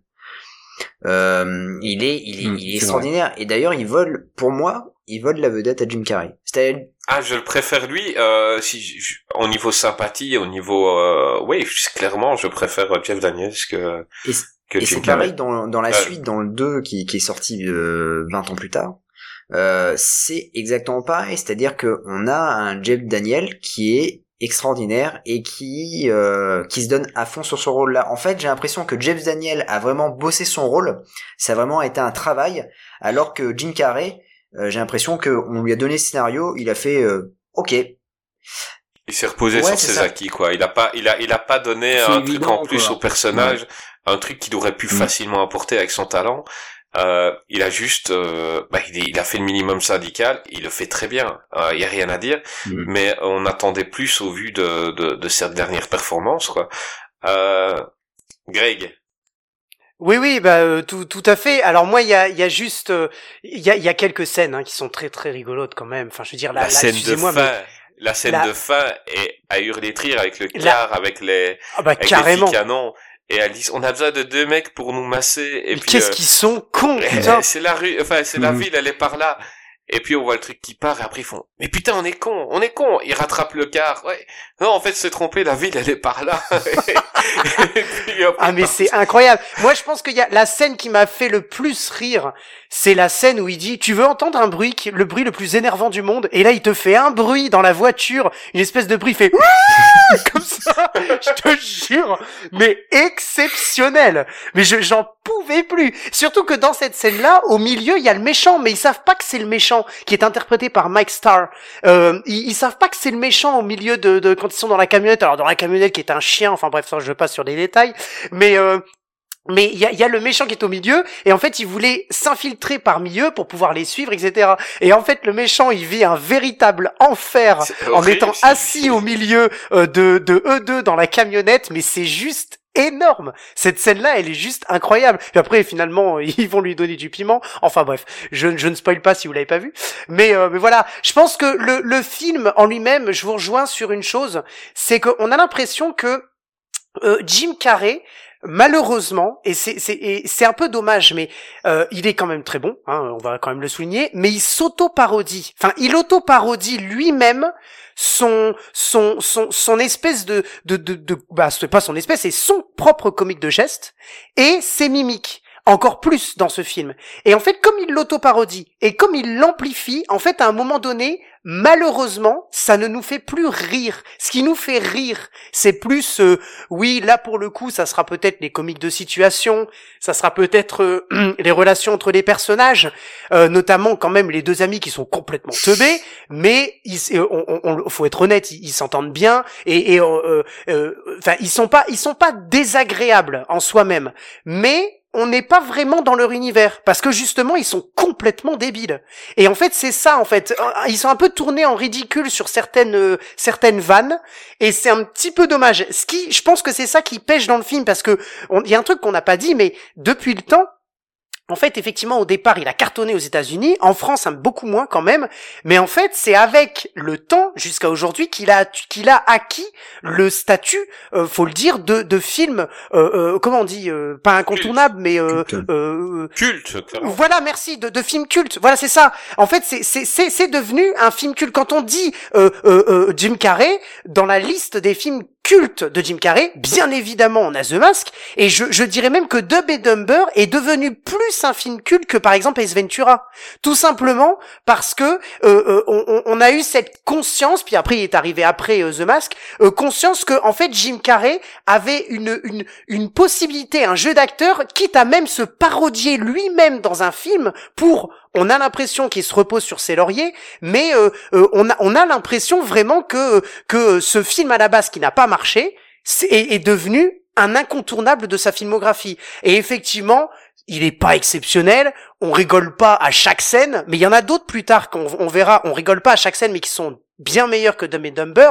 Mais ce qui fonctionne dans ce film, c'est pour ça, je pense, qu'il qu'il s'est devenu un film culte, et je finirai sur ça, ce qui fonctionne, c'est euh, justement ce le fait que même si le spectateur n'est peut-être pas aussi débile, et je ne l'espère pas, que les deux personnages, par contre, les deux personnages sont ensemble. Il y en a pas un qui est plus con que l'autre. Il y en a pas un qui fait une Oh, vanne moins intéressante que l'autre. Comment? Je trouve que Jim Carrey est beaucoup plus con que... Oui. que, que, que, que- Ah non, que- non, si, qu'il Daniels, est vraiment en très con. Oui, c'est ça. il- Je trouve qu'il est plus méchant. Bah, Jeff Daniels, il le manipule aussi parce que c'est lui qui va lui, le- il va l'envoyer euh, dire à 10 heures, il y a une fille qui arrive au bar. En fait, il, il va, il va partir au ski, Ah non, faire euh, skier. la fille lui a dit qu'elle allait, qu'elle allait le voir au bar, quoi. Euh, mais non, Jim Carrey est méchant, vraiment euh, mauvais. Bah, de- de- il met carrément du laxatif. euh, enfin, il est, je sais pas, je, je, je- je- voilà, il, il, il fait presque peur Jim Carrey dans ce film-là. C'est un gars, tu, tu, tu vas être pote avec, il pourrait te planter un couteau dans le dos, quoi. Je, pareil, je lui trouve pas de sympathie, alors que Jeff Daniels, euh, clairement, énormément, euh, le gars, tu le trouves beaucoup plus sympa, et alors qu'il il est aussi teubé, tu vois, mais il est beaucoup plus sympa. Mais vraiment, dans ce film-là, Jim Carrey, c'est une des premières fois où j'avais vu un film où il ne portait pas le film. Euh, le film ne repose pas sur ses épaules à lui, comparé à ce Après, qu'on il est un avait petit peu vu. plus instable. hein. C'est vrai qu'il est plus instable, euh, on le voit. hein. Ouais. Mais peut-être que ça lui a fait du bien dans sa carrière, c'est-à-dire que on, on sait qu'il sait faire des grimaces, on sait qu'il a la gestuelle, et là, quand on l'a mis avec quelqu'un comme comme a dit Fouad qui a préparé son rôle, euh, il était un peu en dessous, C'est Jazz euh, qui Ah, c'est dit, Jazz. C'est pardon. Jazz qui a dit ça. Ouais. euh, bah un peu en plus, ce jazz. euh, et, et donc on voit qu'il a préparé son rôle. Euh, Eh, eh, Ah, merci, c'est gentil, juste euh, Non, mais ça me ton. CDI là. bah oui. Et il va bientôt, signer. bientôt tu pourras quitter ton carton et habiter dans une vraie maison, jazz. ça, ça va être, ça, ça va C'est te faire du intéressant bien. ce qu'a dit Jazz euh, tout à l'heure, effectivement, euh, euh, sur la prestation de Jeff, euh, Jeff Daniels. J'allais dire Jack Daniels. Jeff Daniels, pardon. Eh, serre-toi, Et, hein, euh, Fouad, euh, Non, ouais, je suis pas fan moi, de whisky. euh, et euh, et c'est intéressant, mais c'est, je pense que tu as touché juste parce que euh, Jim Carrey, il tourne à vide un peu. Euh, sa folie tourne à vide dans ce film, je trouve. Sa folie ne sert à rien. Elle est auto-alimentée. Et bon, ok, tu, tu regardes un show, quoi. Peut-être aurait-il, aurait-il été intéressant d'avoir deux contre-emplois? Je sais pas, d'avoir avec Jeff Daniels peut-être un autre, un autre acteur de la sphère dramatique euh, ou, ou moins extrême que Jim Carrey, euh, peut-être un acteur qui, a- qui a plus l'habitude de jouer à deux, de renvoyer la balle. Ah, moi, Ah, moi Ben j'aurais bien vu Bill. Murray, moi. J'aurais bien Tu vu vois, Bill Murray. pour- pourquoi pas Ouais, ou euh, Bill Murray, Bill- ouais, pff, pourquoi pas de faire euh, Mais il aurait mais- fallu mais réécrire le personnage, par contre, de Jim Carrey. Euh, euh, probablement, mais je pense que tu vois, c'est, c'est, euh, mais je pense que t'as touché juste, Diaz. hein, je pense que c'est ça, c'est que Jeff Daniels, en fait, c'est le point d'ancrage. Oui. C'est le, c'est, tu t'accroches à lui, c'est lui qui te fait, c'est le point d'ancrage, je trouve. Et Jim Carrey, il est, il est dans sa sphère, quoi. Il est dans sa sphère. Ah, il est fascinant à voir, mais sa, sa folie, saute, il se mord la queue. Mais il y a le look aussi, c'est-à-dire que celui de Jeff Daniels, euh, lui va bien. Ouais. Euh, et et c'est Oui. un, c'est un look qui pourrait exister, donc une personne un peu teubée, les cheveux longs comme ça. Celui de Jim Carrey, on le comprend pas vraiment, quoi. C'est quoi cette coiffe Mm. de merde? Euh, Non, mais La coiffe au bol. oui, mais c'est horrible. Enfin, euh, Ouais, c'est vrai que c'est pas beau. et À un moment, bah, on le coiffe bien, et il regarde sa tête, non, et il rabaisse sous ses cheveux et il les remet comme ça. Euh, le, le personnage n'est même pas autant celui de, de Daniel, c'est super sympathique. Euh, le sien, même physiquement, rien qu'en photo, le personnage n'est déjà pas sympa, quoi. Euh, Il y a Ouais. quelque chose qui gêne dans, dans, dans son look, dans dent, son là. style. Mais oui, la dent cassée, les cheveux, comme, les cheveux comme ça, les trucs. Il y a quelque chose qui gêne. Et, encore une fois, ce qu'on lui demande de faire, si c'est ça qu'on lui a demandé de faire, il le fait très bien. Euh, on a, je crois que quand on est réel et qu'on hein. a euh, Jim Carrey, Hmm. on n'a pas beaucoup de soucis. Euh, mais c'est dommage de, voilà, l'inégalité, comme a dit Jazz entre les deux. Ça aurait été un film qui aurait pu être plus drôle, surtout quand on sait ce que peuvent faire les Farelli, qui sont euh, incroyables. Enfin, on va parler d'un film tout à l'heure qui est un de mes chouchous. Euh, c'est, c'est, c'est dommage, c'est dommage. Mais surtout, Euh, alors juste une chose, c'est que je vais rebondir à ce que Fouad euh, a dit sur les comédiens, parce qu'à la base, c'est pas Jim Carrey et Jeff Daniel qui devaient euh, jouer dedans. Euh, Il y a eu plusieurs comédiens qui étaient dans. C'était Eric Zemmour et Eric Oui. Non, à la- à- ça aurait pu le faire. Euh, Il y avait euh, Gary Oldman qui devait jouer le rôle de Jim Carrey. Et, euh, Gary Oldman. et alors, attention, Nicolas Cage devait jouer celui de Jeff Daniel. Et alors, et Alors je, alors, alors justement, je, juste, je m'arrête sur ça, euh, euh, Jazzy.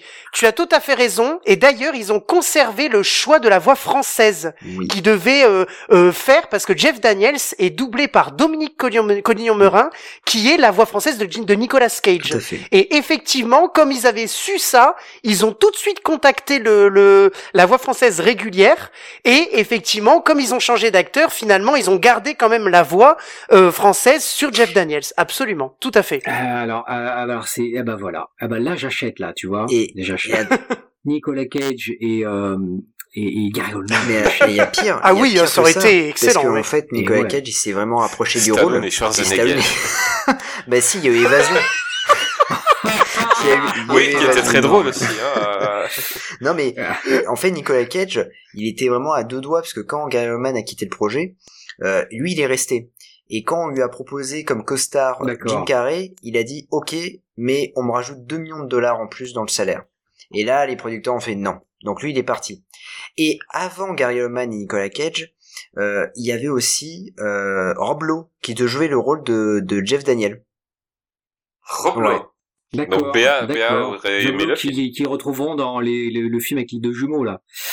Rob Lowe, il joue Ah, pas dans le film avec les jumeaux là. Matt Damon et Ah, il me semble, ouais. peut-être. T'as peut-être raison, ouais. Deux en Alors, un, le avec, avec Jeff Daniels, par contre, ils ont fait une sacrée économie de salaire parce que euh, il Ouais. a touché des clopinettes, euh, Jeff Daniels, en fait. Euh, Je sais plus combien il a touché, 100 000 dollars, un truc comme ça. euh, Et il s'en il s'en il s'en était mordu les doigts quand il a su qu'ils étaient prêts à, à débourser 2, millions pour. euh, Mais pour la suite, Pour euh, la suite pas bien du tout. Ils ont touché le même salaire. Ouais. Ah d'accord, bah tant mieux, tant mieux, tant mieux, parce que c'est très juste et ça rejoint ce qu'on se dit depuis le début, c'est que ces deux personnages complètement tarés, tu peux pas les faire jouer par un taré. Tu vois, un taré qui joue un taré, tu sais, ça marche pas. Oui, c'est en ça, C'est en ça qu'on a l'impression qu'il s'auto, il s'auto-parodie, tu vois? C'est en ça, en C'est fait. ça. Et c'est pour ça que Jeff Daniels marche mieux parce que lui, il va te donner, il, il- il va te donner un ancrage et, et, et de quoi te rattacher. Parce que c'est un acteur qui dégage et qui, avec qui tu peux te lier. Parce que Jim Carrey, j'adore, hein, que je vénère, c'est- c'est un acteur d'un autre monde. C'est un corps, euh, il est dans le cosmos, Jim Carrey, tu vois. En tout cas, à cette époque-là, il était un peu comme ça. Et, et, et tu vois, et Nicolas Cage, ouais, il va te ramener sur Terre. Gary Oldman aussi, même si ce sont deux acteurs qui ont des profils aussi très, euh, euh, voilà, très âpres, euh, très Assez euh, atypique tourmentés, aussi, hein. Oui, oui. atypiques, mais malgré tout, ils, ils, ils ils peuvent te rattacher Absolument. à leur personnage. Exactement. Quelle bonne analyse de notre ami Fouad. Euh, la suite, vous est l'avez tous vu parce en- que la est suite, je n'ai pas envie de la voir. Ah, elle est Euh, géniale. J'ai vu une petite Ah. partie. euh, Ah, ouais, je l'ai oublié, j'ai oublié moi. Je sais même pas ce que Ouais, bah, bah, il y a J'ai une préquelle l'ai vu, complètement euh, que j'avais vu qui Ah était oui, euh, complètement nulle et qui En enfin, 2003, c'était- ouais. Ouais, ouais. C'était débile, on va même pas en parler, de toute façon il n'y a pas Jim Carrey dedans. Et la suite, euh, tu l'as vu Oui, oui. Alors, juste pour euh, pour euh, pour la préquelle, Alors, en ouais, fait, euh, ça a été tourné ouais. à l'époque des teen movies American Pie, alors oui, euh, euh, Elle est trop bien, et etc. Et du coup, ils ont surfé sur la vague Mm. du teen movie pour faire la, la préquelle, qui est une catastrophe. Euh, et du coup, euh, en 2014, il me semble, ils ont fait le euh, la, la suite euh, de Dead and Number. Et honnêtement, euh, bah, je m'attendais au pire et je me suis surpris à, à, à rire, mais vraiment, euh, euh, vraiment beaucoup sur certaines scènes. Et encore une fois, euh, c'est pas Jim Carrey qui me fait rire, c'est Jeff Daniel. Euh, Il y a une scène qui est euh, qui est juste énorme euh, parce que en fait l'histoire c'est il essaye de retrouver la la, la fille de Jeff Daniel dans, dans, dans le long métrage. Et euh, et en fait on, on apprend comment ils ont euh, perdu leur virginité mais pour eux. Et en fait ils se disent que voilà c'était des grands séducteurs et tout ça. Et toute la scène en fait est tout le film est sur ça. Et il y a tellement des sous-textes et autres.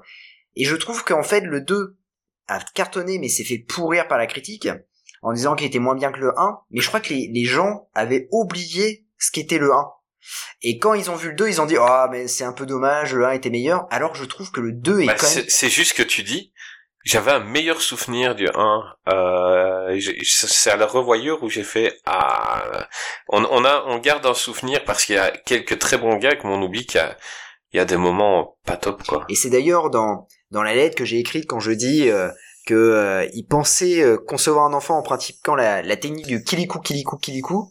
Et ben vous, Ouais. vous, Mais ça, je connaissais cette vous, vous voyez le, le film et c'est exact. Enfin c'est c'est à hurler de rire parce que là Jim Carrey quand il le fait, tu te dis putain mais oui, tu retrouves un peu le Jim Carrey que qu'on avait un peu perdu puisque ça, ça faisait longtemps qu'il avait pas fait euh, des, des, des grosses comédies et on se dit ah ouais on retrouve un peu le Jim Carrey mais franchement, regardez le, le, le 2, mais pas forcément pour Jim Carrey, regardez vraiment pour Jeff Daniel parce que là, il explose tout. euh, enfin, vraiment, c'est lui le héros du film, quoi.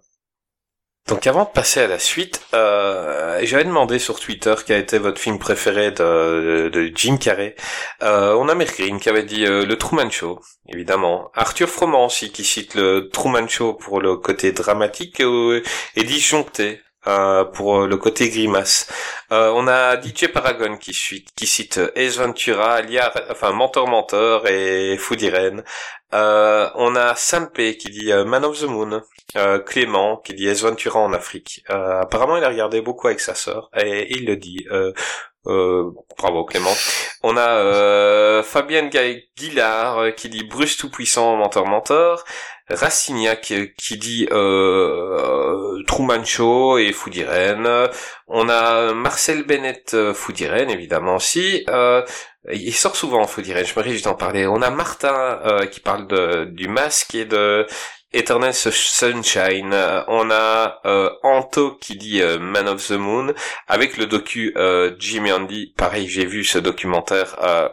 Ils sont indissociables. On peut adorer Jim- Man of the Moon, euh, mais quand on voit le, le documentaire sur euh, Andy Kaufman, euh, on Mm. comprend encore mieux et, les- et la- l'ampleur de l'interprétation de Jim Carrey. Euh, C'était Mm. incroyable.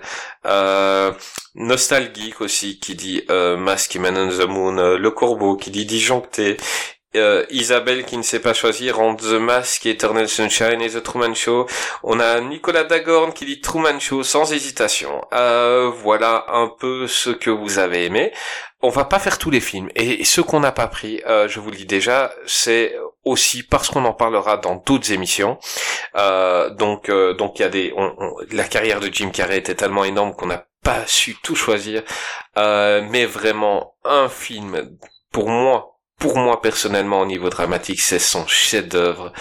Euh, il fallait vraiment qu'on en parle aujourd'hui et c'est évidemment évidemment euh, Batman Forever. Euh, ah oui, euh, c'est Avec sa combi moulante. Sa combinaison et- en lycra. Non, non, non, non, tout, mais voilà, tout est parfait dans ce film. Jazz, parle-nous un peu de Batman Forever. Non, on va parler du Truman Show, évidemment, euh, de Peter Weir, sorti en 98, avec Ed Harris, excellent dans ce film, Laura Linney et Noah Emmerich.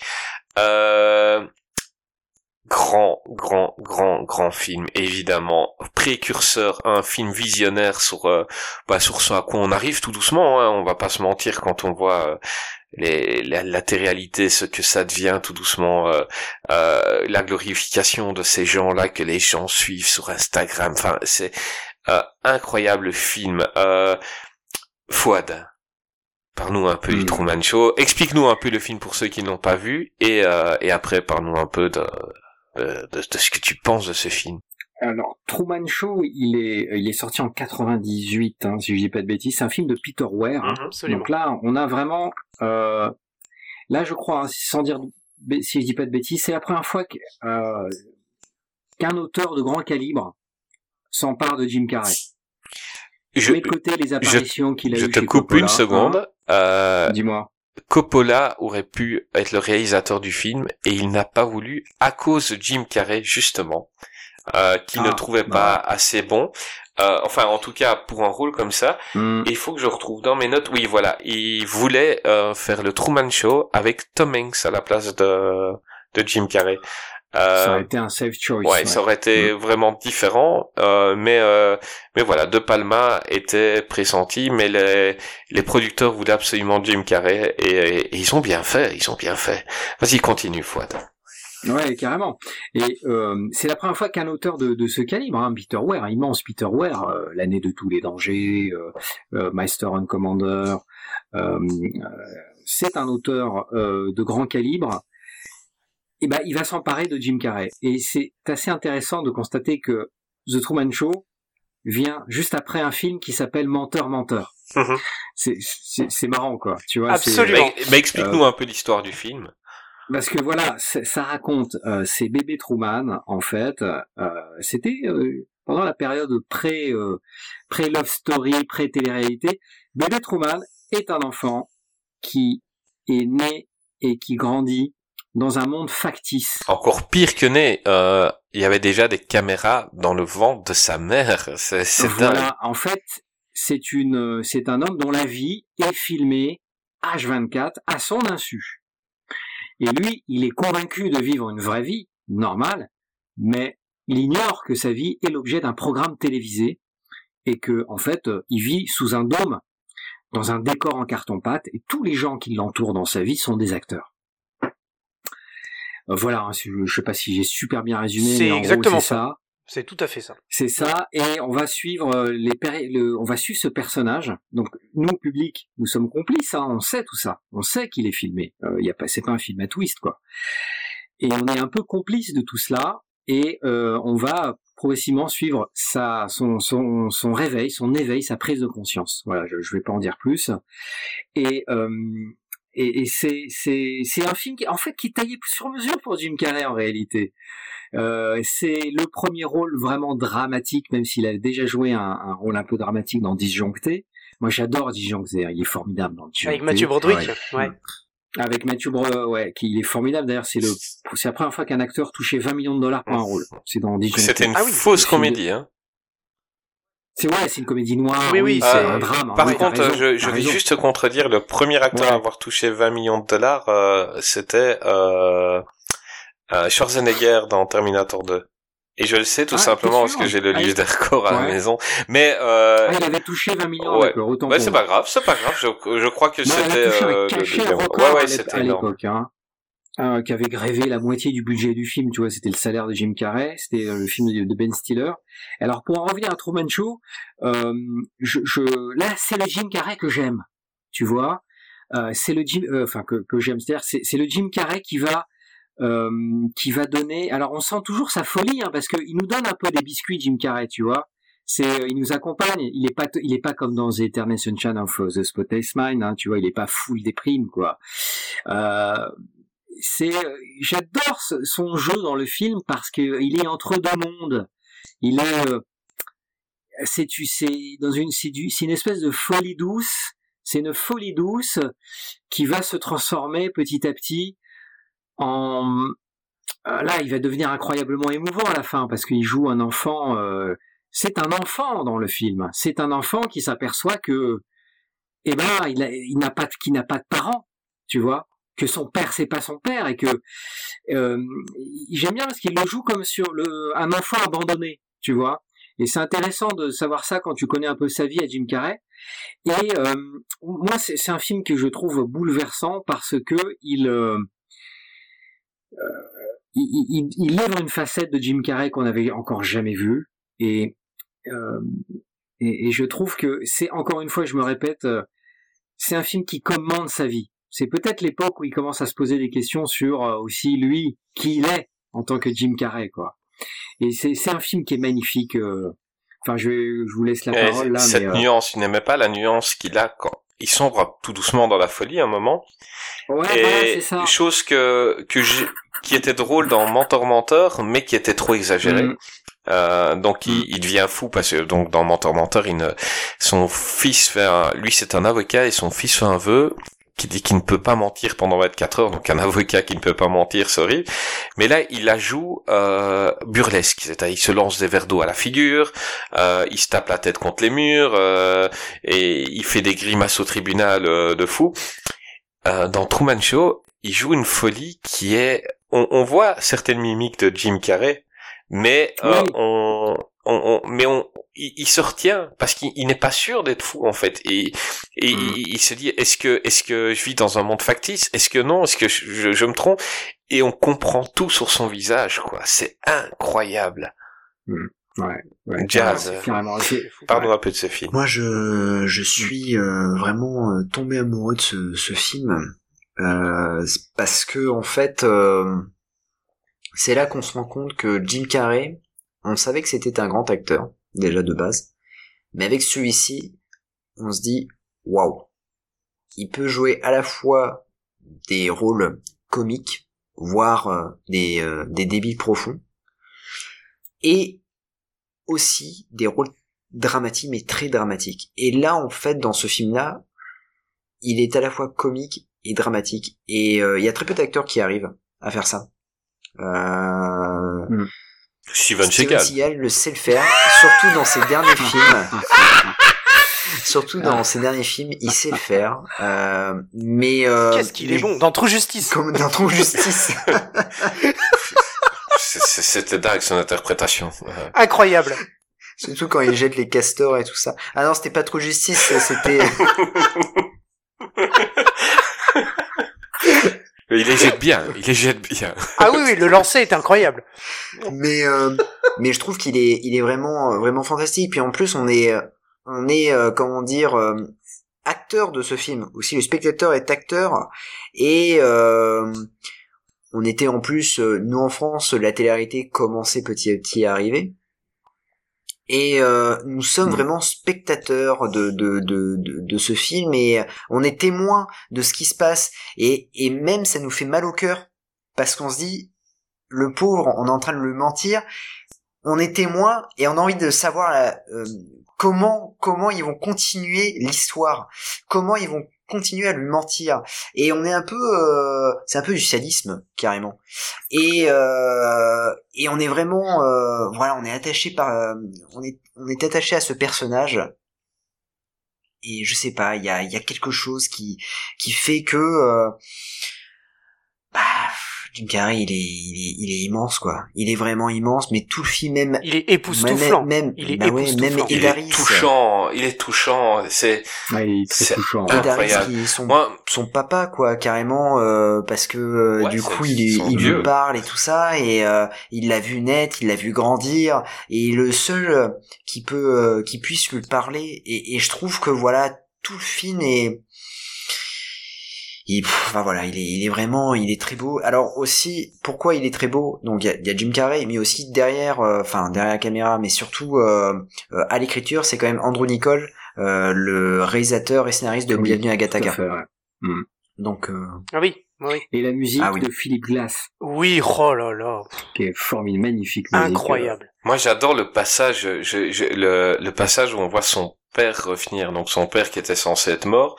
Donc là, pour faire Mhm. pour les gens qui n'ont pas vu, Jim Carrey n'ose pas quitter l'île où il est parce que très petit, ils lui ont créé eux-mêmes un traumatisme. Donc euh, ils ont simulé la noyade de son père devant lui et ils n'osent pas aller dans l'eau et ils habitent sur une île. Et le seul moyen d'en sortir c'est le bateau. Et donc pour ne pas qu'il demande à quitter le dôme euh, on eh, c'est entouré d'eau quoi.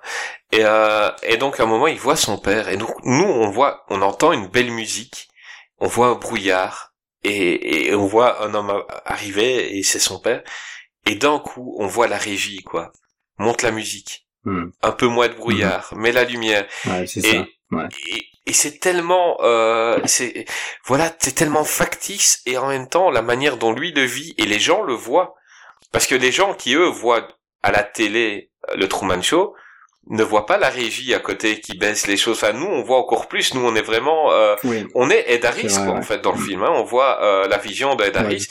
et c'est incroyable, c'est une scène qui est qui te montre tous les, les, les à côté de, du, du Big Brother, quoi.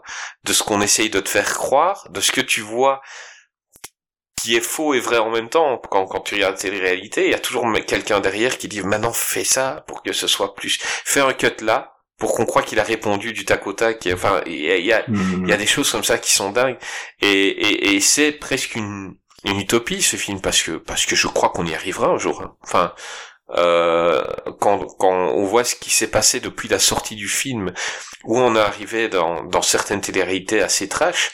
Euh, je dis pas demain, mais c'est possible que dans 30 ans, ils le fassent. Ah, mais Déjà, euh, quand à l'époque, euh, la célèbre candidate de Big Brothers euh, qui avait, qui, qui était atteinte d'un cancer incurable et qui a filmé sa mort, donc les derniers Mhm. instants de sa vie et qui a, ce- ce- ces, ces derniers instants ont été diffusés à la télévision. Quand tu vois ça, tu te dis que oui, tu as totalement raison. euh, Truman Show peut très bien arriver euh, à la télé et euh, on sera euh, carrément témoin de la naissance du premier bébé euh, télé-réalité, quoi. Et Ouais, en parlant de, de dramatique euh, jazz, t'as vraiment pas de bol quand ta webcam s'arrête, parce que c'est toujours dans des Ah, positions. Je me suis dit, putain, c'est un, c'est un putain d'entraîneur. Non, non, mais mais mais, mais Jazz, qui est un, un- un très bel homme, euh, a la Ouais. malchance euh, d'avoir des arrêts sur image à chaque fois. Euh, et encore dans cette position-là, ça allait encore. euh, mais c'est vrai que la, la dernière fois, c'était drôle. quoi. Euh, C'était c'était John Lennon sous Prozac. Non, mais c'est. Je me suis dit, putain, ouais. il parle sans bouger les lèvres. Il est trop fort. Ah oui, non, c'était drôle, Jazz. Euh, non, grand grand film, Greg. euh, pardon. Un peu époustouflant, époustouflant. Aussi bien le film, aussi bien le film que que que, que Monsieur Carré. Hein, enfin, je veux dire, époustouflant. Et ce qui est incroyable dans ce film, c'est que le spectateur est un peu coupé en deux. Moi, c'est ça qui me que j'aime beaucoup dans ce film, parce que le spectateur, c'est un spectateur qui est complètement actif pour le coup.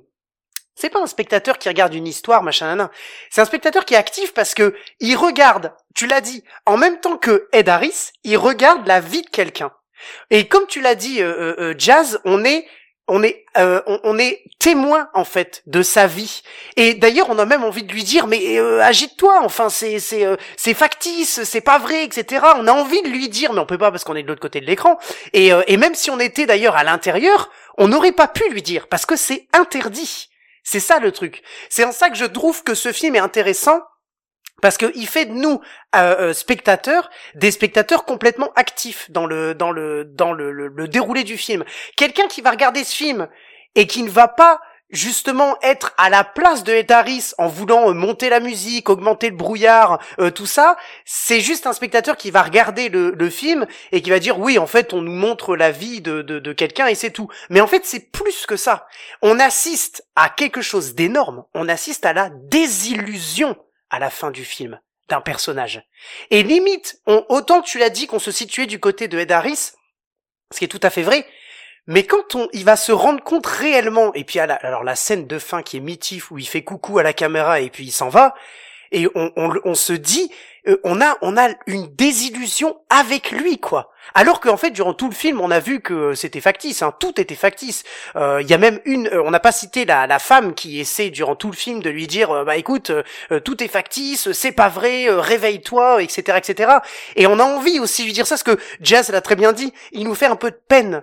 Euh, autant il nous fait rire et, et- et on le voit, mais en fait il nous fait de la peine parce que c'est pas un vrai monde, c'est c'est de la télé- télé-réalité. Et, et nous en fait on on on on, on, a euh, euh, on s'amuse à le regarder en fait. Et, euh, et c'est ça qui est très intéressant dans ce dans ce film, c'est que à la fin on a une complète désillusion de lui et nous, enfin cette désillusion nous touche. Elle nous touche parce qu'on on se dit punaise mais c'est horrible en fait. C'est complètement horrible ce qui se vit. Il se rend compte que c'est faux. Il ne veut pas y croire hein, durant tout le film. Et puis il se rend compte que c'est complètement faux. Que euh, voilà. Et puis alors, je reviens sur ce plan de fin. Enfin, je sais pas ce que vous avez ressenti, mais moi, à chaque fois que je vois ce film et à la fin où il fait coucou à la caméra et il- je pense qu'il a une petite mallette dans la main, je crois, il me semble. Non, et il fait pas. coucou à la, à la caméra et puis et puis il revient puis il ouvre la porte puis il dit, il dit salut quoi. Enfin, c'est c'est- à la fin du film, tu dis waouh. Mais on se prend une claque. Et- Oui, Fouad. Oui, Fouad. Ouais. Oui, pardon. Et le, son rôle d'après, ce sera Man on the Moon. Ouais. Ah oui. Où là, il sera totalement dé- euh, transfiguré. C'est comme si que là, en fait, il, il disait au revoir au Jim Carrey qu'on a connu. Presque. Euh, tu vois, moi j'aime j'aime beaucoup comment en fait les films de Jim Carrey se font, se font écho les uns aux autres. Et, euh, et après, je pense qu'il va, y a- il va y avoir euh, voilà, c'est une autre phase de sa carrière qui va s'amorcer avec euh, Madame Oui. Zimmer. hmm. Et moi, il y a deux un choses. personnage tout comme le Jim Carrey des Absolument, qui. Et il y a deux choses que j'aime dans ce film, en- vraiment, c'est que le film est intemporel dans le sens où, euh, donc lui, on le fait vivre dans une ville un peu des années 50, hein, donc euh, Ouais. euh, Mm. à partir du moment où on sait que c'est factice et qu'on ne voit pas le monde, euh, on, on voit des gens qui regardent la télé, mais on ne voit pas le monde euh, à côté. Ça pourrait se passer en 2030, C'est vrai. comme ça pouvait se passer en 80. Enfin, je veux dire, euh, c'est Mm. euh, c'est impressionnant. Et C'est Vendredi ça. Ouais, et, et, et je salue vraiment euh, parce que à ce qui paraît, ils avaient pensé faire la sortie de Jim Carrey. Euh, donc quand il sort, et vu qu'on sait que la, la, la- que le Truman Show était suivi par un milliard de personnes, il y aurait eu des millions de personnes dehors qui l'auraient acclamé, qui auraient fait Truman, Truman.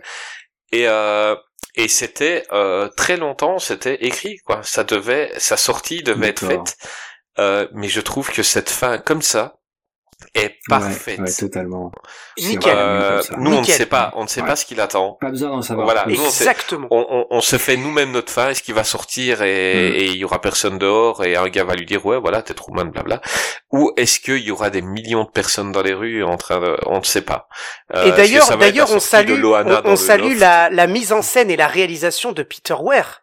Euh, Peter Ware, on Oui, l'a dit, euh, mais euh, il y a quand même, Mm. tu, tu l'as dit tout à l'heure, Fouad, mais euh, t'as quand même oublié de dire que c'est quand même l'un des meilleurs films avec Robin Williams. C'est Le Cercle des Poètes Disparus, un film qui est sûr. extrêmement touchant et Ouais. qui est le- la- les sentiments par rapport la transmission des sentiments, ce qu'on doit faire ressentir au spectateur.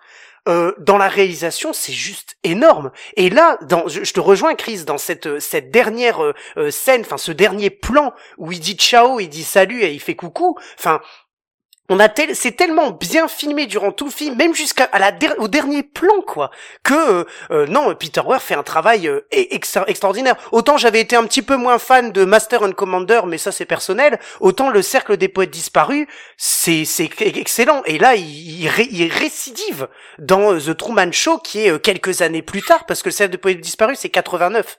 Euh, là, on est voilà, on est en 98. euh, euh, Enfin, quasiment dix ans plus tard, il il fait ça et c'est enfin c'est exceptionnel. Ah oui, non non, mais ça euh, clairement. Et moi, j'a- j'adore aussi, c'est que il y a des fois où, il- où il balance des codes des films et des séries en trois secondes et on revient pas dessus en fait. Exactement. Par exemple, on, on va revenir sur le, le, le fait donc quand sa femme le quitte, bon, il y a, il y a eu un souci avec sa femme et ils disent on va faire rentrer une nouvelle fille dans dans sa vie et on, et on Mhm. voit donc euh, au bureau le, le gars qui présente ah voilà votre nouvelle collègue. Mais Jim Carrey à ce moment-là, il sait qu'il est filmé. Enfin, il sait qu'il se passe quelque chose. Et la, la femme le regarde, puis fait un petit air timide, le regarde encore, comme dans tous les films, c'est comme ça qu'il tombe amoureux. On n'en reparle plus. Lui, il a compris. Il a compris que c'est. Euh, il dit ouais, on se fout encore de ma gueule.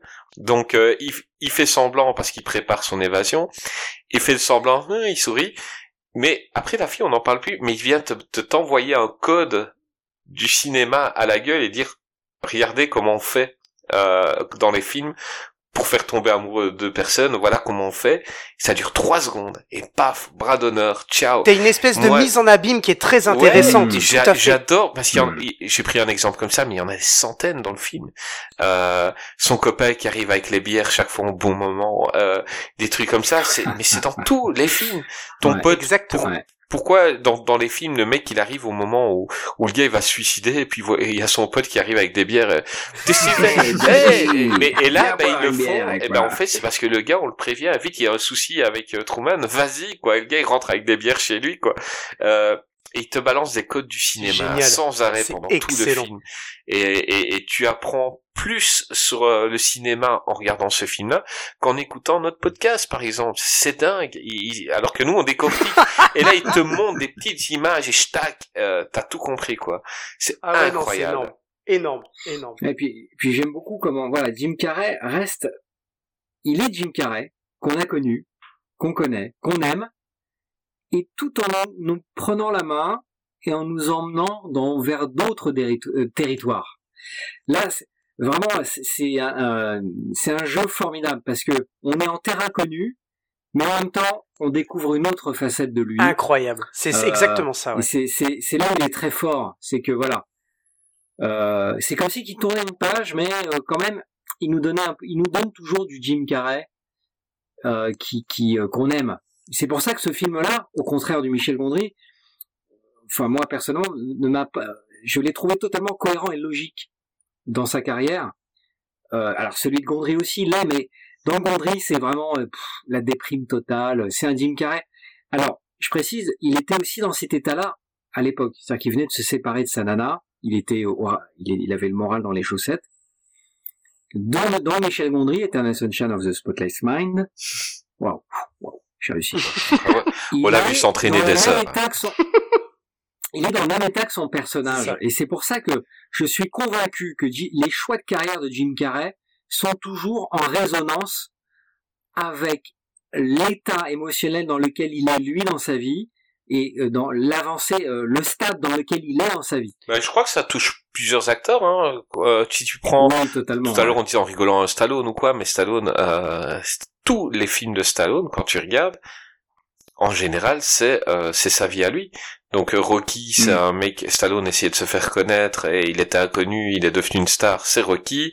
Euh, puis il y a eu les déchéances et puis il y a Je reviens. euh, et je, je reviens même à mon âge. Vous allez voir, je suis encore une star des films d'action. Il vient avec encore un, un Rocky, euh, Rocky 6, quoi. Mm. Euh, Il y, a, y, a, y a tout. Et juste, ça annonçait d'Expendable. Enfin, euh, je, je crois que c'est humain euh, quand tu reçois des scénarios. Euh, un- une star, c'est mégalo de toute manière. Donc automatiquement, Mhm. ils vont rac- raccrocher à, à ce qu'ils lisent, à leur vie, quoi. Euh. Dites les gars, j'ai envie de passer à un film, parce que là, on, là on vient de parler d'un film parfait. hein. Euh, Trouvez-moi un Ouais. défaut à, à The Truman Show, il y en a pas. Le film il est parfait. Ouais, il est Euh, là pour moi dans la On comédie, voit les décors du film, c'est super mal fait. Hein. Euh, on voit les- on voit- Oui, on quand il démonte l'ascenseur, d'ailleurs, c'est un scandale. C'est Hein. vrai, on voit les techniciens. ouais, attends, c'est n'importe quoi, attends, c'est nul. Euh, Oh, les faux raccords. mais en 2000, euh, les Farelli euh, sont arrivés avec un vrai bijou. Euh, J'aime ce film. Euh, c'est Fou d'Irène avec Jim Carrey, René Zellweger, Anthony Anderson, Chris Cooper. Euh, film que j'aime d'amour, tout simplement, parce que c'est les Farelli comme on les aime. Donc, euh, pas trop, mais il y a du trash. Euh, c'est poétique et en même temps, euh, il y a, il y a, y a de la violence verbale qui est trop. Enfin, il y a, il y a, y a plein de choses. Euh, c'est il rêvait dans ce enfin c'est il y a plein de choses. Il y a il y a, il y a tout dans ce film là donc je vous explique hein. euh, c'est un gars un flic euh, gentil. Euh, c'est un mec tout le monde marche dessus. Euh, sa femme l'a trompé avec un nain euh, chauffeur euh, de la limousine qui les a amenés le jour de leur mariage. Euh, ses nain black et ses gosses sont black tiens. Et le gars il dit rien. Il dit rien à personne. Et il est gentil. Et il y a un jour, il y a la goutte d'eau qui fait déborder le vase, et il y a sa partie sombre, la partie qui râle de toutes ces choses-là, qui remonte, qui devient Hank. Donc il est schizophrène complètement, et des fois il est euh, Jim Carrey normal, gentil, donc euh, il est Charlie. Et des fois il devient Hank, euh, le gars un peu violent, et euh, au concours de circonstances fait qu'il doit traverser les États-Unis avec René Zellweger, et il se passe plein de choses, ils sont poursuivis un peu par la mafia. Euh, J'adore ce film. Euh, Il y a énormément de scènes cultes, emblématiques, qui me font hurler de à chaque fois. Euh, les gags, voilà, ils tombent pile au bon moment. Jim Carrey est parfait, parce que c'est pas Ace Ventura, donc il en fait pas des tonnes. Les seuls gros moments de grimace, c'est entre deux transformations en général. Mais... mais il joue deux rôles complètement distincts dans le film et il est il est top dans les deux. Euh, Greg, parle-moi un peu de Foodie Red. C'est c'est un acteur qui est capable hein, de jouer euh, deux, deux, deux personnages avec des personnalités complètement différentes. Chose que ont essayé de faire euh, des Jean-Claude Van Damme, euh, Enco, et que ça a été un peu catastrophique. On embrasse euh, bien sûr euh, JCVD, mais euh, mais là c'est c'est génial euh, Jim Carrey, c'est génial. Alors moi je l'ai vu euh, la première fois que j'ai vu, j'avais pas aimé parce que euh, j'avais pas, euh, enfin j'avais pas aimé dans le sens où je m'attendais à voir une super comédie et j'avais pas beaucoup rigolé. Ça m'avait pas vraiment fait rire. Et en fait, c'est parce que j'avais vu très jeune. Et en fait, euh, à la, quand je l'ai revu, euh, je me suis dit mais déjà incroyable, Jim Carrey incroyable. Et puis euh, et puis oui, t'as des t'as des vannes. Pour le coup là là par contre, je pense que c'est un film qui ne pourrait pas toucher tous les publics. Autant The Mask peut faire rire un gamin comme un adulte. Autant Fou d'Irène, pas forcément. Il y a des vannes Ah, qui sont c'est c'est plus adulte, clairement. hein. Bien sûr, il y a des il y a des vannes qui sont très visées euh, adultes euh, avec euh, des moments euh, relativement euh, violents ou enfin violents dans, dans la violence verbale, c'est ce que tu disais. Et euh, et voilà. Par contre, ce qui est incroyable dans ce film, euh, je pense que c'est pour ça aussi que ça a cartonné parce que ça n'aurait pas cartonné si ça n'avait pas été le sujet du film, c'est le fait qu'on coupe un Jim Carrey en deux pour en faire deux personnages qui sont diamétralement opposés, mais qui appartiennent au même corps, mais qui n'ont ni la même personnalité, ni le même entre guillemets physique. Je m'entends parce que quand euh, euh, il, il- il il prend le, le rôle du méchant, tout de suite on le voit. Et c'est ça qui est fou. C'est ça qui est incroyable. Le spectateur le repère. Il fronce ses sourcils et là on se dit oula. Là, moi j'ai une scène, je me, je me souviens, c'est dans le bar. Enfin, c'est pas une espèce, de- c'est pas un bar, c'est un une espèce de resto d'autoroute là. euh, Enfin Mhm. bref, et il devient à un moment donné, il devient méchant et il Quand fait n'importe qui quoi. boit euh, et qui fait Tout trop de bruit. Ça. Ah non mais mais énorme, énorme. Il Et- insulte le gosse, mais d'une force. Ah mais c'est c'est d'une violence mais incroyable, gratuite hein, c'est complètement gratuit, mais euh, mais c'est ça qui est qui est fou, c'est que euh, euh, le spectateur et c'est ça qu'on fait qu'on qu'il a qui réussit à bien faire. Après il doit y avoir la réalisation derrière, il a certainement été encadré tout ça, mais euh, euh, Jim Carrey est encore époustouflant parce que on sait, on n'a qu'à voir seulement. Euh, tu- Fouette, tu disais tout à l'heure, on enlève le son. Eh ben, on- on- il nous fait rire. Eh ben là, t'enlèves le son, tu sais exactement s'il est le méchant ou le gentil. Tu le vois sur son Absolument. visage. Et c'est ça qui est Ouais. incroyable dans ce film. Mais Incroyable. moi, c'est un film que je vois un peu comme euh, The Mask, mais version humaine. Ouais. C'est-à-dire que dans On porte tous un masque. Et dans c'est son The- cas. Mais dans Exactement. The Mask, il dit, il dit euh, à Cameron Diaz un moment, euh, quand je porte ce masque, je suis ce que j'aimerais être, ce que je suis dans le fond, à l'intérieur de moi. Mhm. Et Mhm. il rêve d'être Hank. Et, je veux dire, euh, tu prends le passage où il sort de chez lui et il voit le chien énorme de son voisin en train de chier dans, son, dans sa peau. et, et le voisin le regarde genre, vrai. quoi, qu'est-ce que tu vas dire? Et Jim Carrey lui dit rien. Quand il devient Hank ce jour-là, il, il va chez son voisin et il baisse son froc et il pose une brique dans le jardin du voisin, quoi. Et, et, Ouais, c'est et je suis sûr que le Charlie, c'est ça qu'il voulait faire en fait. Mais il n'ose pas, il est gentil. Et, et là, Hank, bah, rien à foutre. il va chier dans le jardin du voisin. Et moi, ça me Ah fait oui, non, mais rire, c'est incroyable.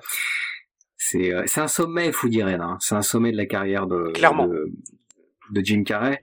Et ce qui est assez fascinant, en fait, ce film cristallise, euh, c'est un aboutissement, je trouve, parce que depuis le début de sa carrière, Jim Carrey, il est, il est vraiment travaillé par la dualité, par euh, la, les personnages euh, divisés, fissurés, euh, qui ont deux visages, voire plus. Euh, typiquement The Mask, Disjoncté, Man on the Moon, c'est voilà c'est voilà. Il est travaillé par ça tu sens dans, dans ses rôles Jim Carrey et avec Food Irene ça aboutit littéralement. Là il joue littéralement un schizophrène. Et là c'est la première fois qu'il embrasse totalement tel quel la schizophrénie de manière frontale. C'est ça qui est fascinant avec Food Irene c'est vraiment euh, un aboutissement. C'est c'est un sommet hein. Euh, franchement je moi, je le mets au même niveau que Man on the Moon en termes de, c'est d'aboutissement, hein, clairement. Hein. Et c'est le, et puis c'est le personnage le plus Andy Kaufmanesque, hein, puis, euh, puisque il- Andy Kaufman avait un, un, un- double maléfique aussi, Clairement. euh, Tony, Tony Clifton, qui, euh, qui, qui est extraordinaire. même faire du Clifton, et hein. tout ça, et qu'il a insulté le public et tout ça. Ouais, ah, Tony Clifton, putain, c'est mon idole, il est génial que de Tony Clifton. Et, et, et juste après Man on the Moon, il joue un rôle, voilà, avec un double maléfique. C'est assez fascinant à voir, comme si que, voilà, Andy Kaufman, euh, il, était, il était imbibé un peu de ça. Et c'est la première fois là qu'il embrasse littéralement la schizophrénie, c'est assez fascinant. Et, et comme souvent chez les frères Fa- Farelli, il y a beaucoup d'humanité dans, leur- dans leurs films. Moi, Mais j'adore ils aiment les gens, les les Farrelly. Oui, Même, tout à fait. Les relations aussi. Ouais, vous l'avez senti. Ah, tu sais, si tu regardes Ouais. euh, Marie à tout Ouais. prix, euh, le Oui. frère handicapé, tu vois qu'il aime le, perso. Euh, il s'en moque pas. Il se moque, Ouais, il se moque de des réactions des gens face Mm. aux handicapés. Et c'est pas un sujet le, handi- le, le handicap Voilà. du personnage, c'est pas un sujet. Euh, quand ils font- des gens, ils sont Quand là, ils font deux en un, ils vois. se moquent des gens Ouais. autour qui voient des siamois. Mais les siamois, Ouais. ils vivent bien. D'ailleurs, euh, on les sépare dans le film, ils demandent qu'on les remette ensemble après. fait. Mais euh, ils, ils se moquent de nous, euh, tu vois, un peu comme la plupart des gens. Euh, tu es là en train de faire la file, la file d'attente quelque part, et puis il y a tout le monde qui parle, et il y a quelqu'un qui arrive en chaise roulante, et tout le monde se tait. Euh, c'est très con. Mm. Et, et, et- et en fait, tu manques plus de respect à l'handicapé en faisant ça qu'en continuant Ça, à parler ouais. normalement. Et, et, et, et eux, ils se moquent de nos Mm. réactions à nous parce qu'ils aiment les gens sincèrement. Et, et, et c'est un a truc que j'adore dans, dans leur cinéma. Mm. Euh, dans, dans la plupart de leurs films, il y a toujours un, un, un handicapé. Il y a, regarde, moi je suis, je suis fan dans. mais c'est dans- c'est pas un sujet Voilà, en plus. je suis Ouais. fan, euh, tu vois, le coton-tige géant dans ce film-là, le, le gars qui rencontre et, euh, Et là, ben, on le met face à ses responsabilités. Donc, il est méchant avec un mec albinos. Ouais. Et il le voit. Oh mon dieu, un couteau tigre. et, euh, et donc, euh, elle lui fait comprendre, tu lui as fait mal au gars. Euh, c'est une personne et tout. Et, et, Mm. et en tant que Hank, il doit aller s'excuser. Et, euh, et, et, et, enfin, moi, je, je, je suis fan. Je, je suis fan de ces trois fils.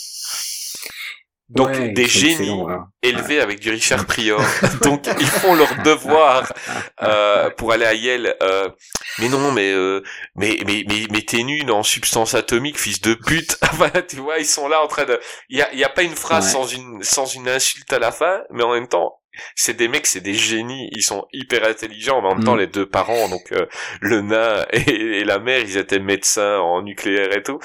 Vas-y, Fouad. Et je termine juste, excuse-moi Chris, euh, euh, par rapport au frère Farelli, justement, ce, ce dont tu parlais, c'est là, là, cette fois, il tape juste avec Jim Carrey. Tu vois, c'est la première Clairement. fois qu'il s'empare de Jim Carrey, mais correctement. Euh, parce que avec avec euh, Dumber et Dumb and Dumber, c'est Jim Carrey qui s'insère dans l'univers des Farelli au chausse-pied en disant bah le personnage est débile, bah tu vas jouer tu vas jouer un débile. Là, t'as l'impression que ce sont les Farelli qui vont s'adapter à Jim Carrey. Et, et là, je trouve que le mélange des deux univers est formidable. On a vraiment la- la- le, le mix de l'univers des frères Farelli qui ont un, un véritable univers à part entière et la personnale, en tout cas la l'aura de Jim Carrey. Là, ça match Mais ils l'ont parfaitement. rendu Exactement. attachant. Même les, même Hank, Exactement. même Hank, euh, qui est censé être le méchant, quand tu comprends ses motivations, Hank, tu l'aimes bien. Ouais, Euh, alors que Mm. Il aurait joué, à, la- à mon avis, ils ont revu Dumb and Dumber, ils se sont dit on a fait des, on a fait des conneries. Euh, il aurait joué comme à l'époque Dumb and Dumber, il aurait vraiment joué un personnage détestable. Et là, fait. il le joue, c'est vraiment pile poil comme il faut. Ouais, Donc euh, Hank, au tout début, tu dis c'est quoi ce con, mais tout doucement tu le comprends et, et il a même un moment où il pleure quoi parce que euh, Mm. il, con- il- se rend compte de certaines choses. Enfin franchement le, le personnage est extraordinaire. Euh, Jazz, Ah, parle-nous un peu Moi j'adore film. ce, ce film Food Irene. euh, il y a le, le début où, on le, où il se marie, il est tout gentil et, euh, et le comment dire le, le nain l'insulte en disant mais tu es raciste et tout ça et, euh, et, Oui, et Jim mais, Carrey, euh, vous acceptez l'échec chez vous? Chez nous quoi, les noirs Bah non, chez vous, votre euh, votre entreprise. Non, nous, enfin, les nains, c'est ça. et le pauvre Jim Carrey Et il tout, passe euh, pour un connard. Il fait mais non je suis pas raciste euh, voilà il essaie d'arranger les choses et en fait en arrangeant les choses l'autre il en profite et euh, quand euh, les, les gamins euh, commencent à grandir euh, il y a carrément euh, l'épouse son épouse qui a le t-shirt du bah du coup de, du, du père de, de, de ses enfants et euh, tout le monde se dit euh, enfin tout le monde sait que que c'est pas ses, ses gosses et et lui il se cache un peu euh, derrière ça il, cache un peu la, la vérité et il se dit bah non c'est quand même mes gosses parce que je les élève et euh, je les aime et euh, et et on a mal pour lui Mais il le, il le sait que Ah c'est ouais, pas ouais. ses enfants, il le sait clairement.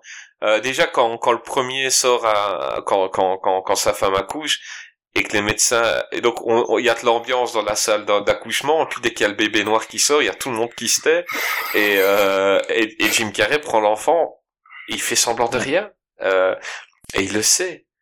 Et, et quand son copain lui dit euh, tu trouves pas que tes enfants ils sont un peu bronzés? Ouais mais j'ai une mère elle est à moitié italienne. Ouais bon, tu trouves pas que leurs cheveux, on dirait qu'ils sont jamais mouillés euh, ouais, qu'est-ce que tu veux, on a décroché la famille, puis... Mais, euh, putain, Charlie, euh, leurs queues sont plus grosses que ma saucisse. Et là, Jim Carrey, tu vois qu'il s'énerve, mais il, il sait que son pote a raison, mais il fait semblant de rien, parce qu'il est gentil. mais Ouais, c'est ça qui est mais mais Vas-y, Mais continue. oui, Jazz. et, et du coup, en fait, quand il devient Hank, euh, je, je... et puis j'adore parce qu'en plus, euh, il a une certaine façon de, de, de, de devenir Hank, c'est-à-dire que euh, comme s'il allait s'étouffer, puis d'un seul coup, hop, il se détend totalement. Et alors là, il joue le, le bâtard de service, mais il est épouvantable. Moi, il y a une scène euh, que, que j'adore et je me marre à chaque fois dans, dans, dans, dans le film. C'est quand il est dans le diner, le diner, et là, il y a deux femmes qui mangent une, une tarte aux pommes, et lui, il arrive et comme ça, fait, alors, la tarte au poil? Et là, je trouve, C'est con, mais... et et t'as René Zellweger qui le regarde en disant, mais, mais c'est un grand malade. Et là, il se retourne, Et là, il s'assoit devant euh, René Zellweger, il continue la conversation. Et là, tu te dis, putain, mais c'est ce mec est, est fou, ce Hank. Il est, c'est un grand malade. Ouais, non, excellent. Ah ouais. Non, moi j'adore le passage où euh, Renée Zellweger, euh, elle rentre dans, dans sa chambre parce que les flics se sont fait tirer dessus et que lui il dort et qu'on voit la photo de Renée Zellweger à côté, mais la photo de la police et qu'il y a des mouchoirs et des- de la lotion pour les mains, quoi. Et, et il fait semblant de rien. Là, oui, je regardais l'enquête, bah, tu, tu comprends, quoi. Et les Farelli Ah oui. là-dessus, ils sont trop forts, quoi. Ouais, ouais. Ils sont excellent. incroyables. La seule chose que, le seul petit reproche que je fais au film, euh, c'est que quand il est en Hank, j'aurais aimé que quand il se bat contre quelqu'un, il lui casse la Ah gueule, oui. en fait. Euh, là, il est en Hank, donc le mec il est super viril, il dit ce qu'il pense et tout, mais à chaque fois qu'il se bat contre quelqu'un, il se pétait la gueule. Et, et ça, ça me gêne un peu. Euh, j'aurais aimé que ce soit un peu comme euh, commencer le film avec le mec qui a ses 42 personnalités. Euh, Ah, Split. euh, voyez, j'aurais aimé que ce soit comme ça, que quand il devient l'autre, euh, bah si on le fait chier, euh, tu te fais étaler quoi. Euh, là, je comprends pas pourquoi. Donc à un moment, les gens ils jettent une cigarette à terre, il y va, il se fait éclater. euh, le, le, le flic mauvais, ben il éclate aussi en un seul coup de poing. Enfin, j'aurais aimé que quand il est en hank, bah ce soit la vérité absolue et que il, il puisse se dégommer si tu le fais chier quoi. C'est le seul petit truc que j'aime un peu moins, mais sinon le film est parfait. Euh, vous avez des gars que vous aimez bien? Parce que moi il y a un gars qui, me fait rire alors que c'est pendant donc t'as as une musique ils font le voyage aux États-Unis.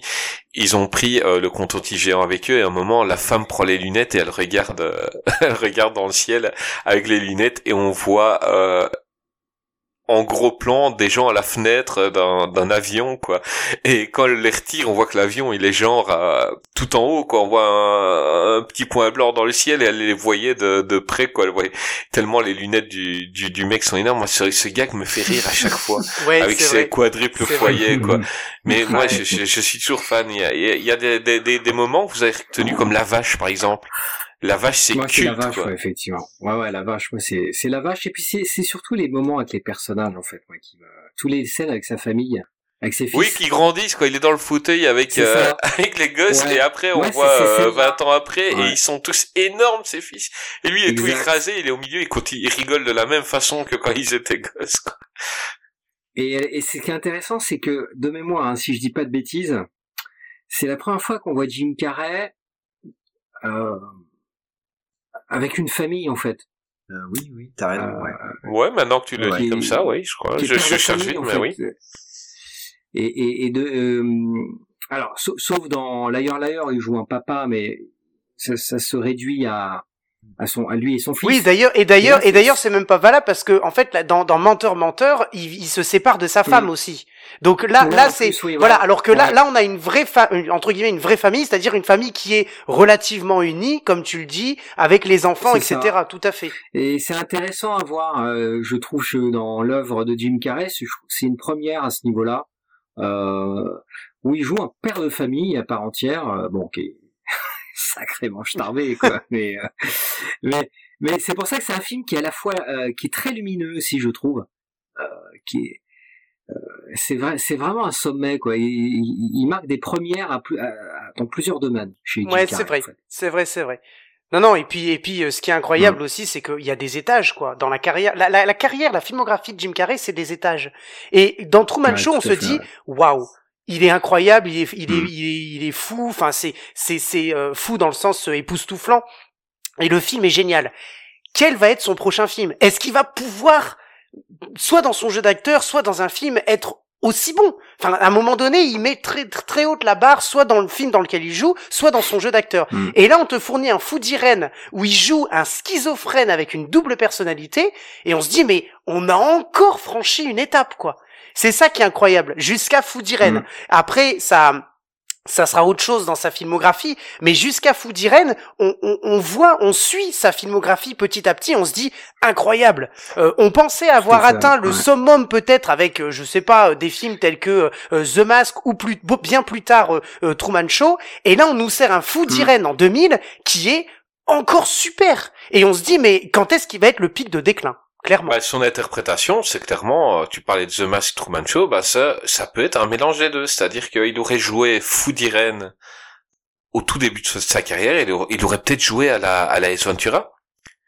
Euh, le Oui, fait d'avoir euh, d'avoir joué des grands rôles comme euh, euh, voilà, Ouais. le- il a il a fait Truman Show, il a fait Man on the Moon, et on lui redemande de refaire une comédie potache parce que c'est une comédie potache clairement. Il la joue parfaitement. Ça. il, il fait Mm. pas ses grimaces, il a il- deux trois fois il en fait oui quand il prend ses médicaments qui mais c'est pour les besoins du film le fait que ça lui assèche la gorge c'est pour les besoins du film donc des fois il fait des grimaces en arrière-plan mais euh, à part ça il n'en fait pas beaucoup pendant le film il est dans dans une nuance totale et euh, et, et, et c'est top c'est c'est c'est joué parfaitement top. et Ouais, bien sûr. et la distinction entre les deux personnages est géniale quoi Ah euh... ouais. Ouais, non, franchement, c'est top. Ah, c'est c'est vraiment un sommet hein, de, de, de sa carrière et, et, et, et encore une fois, là, les frères Farelli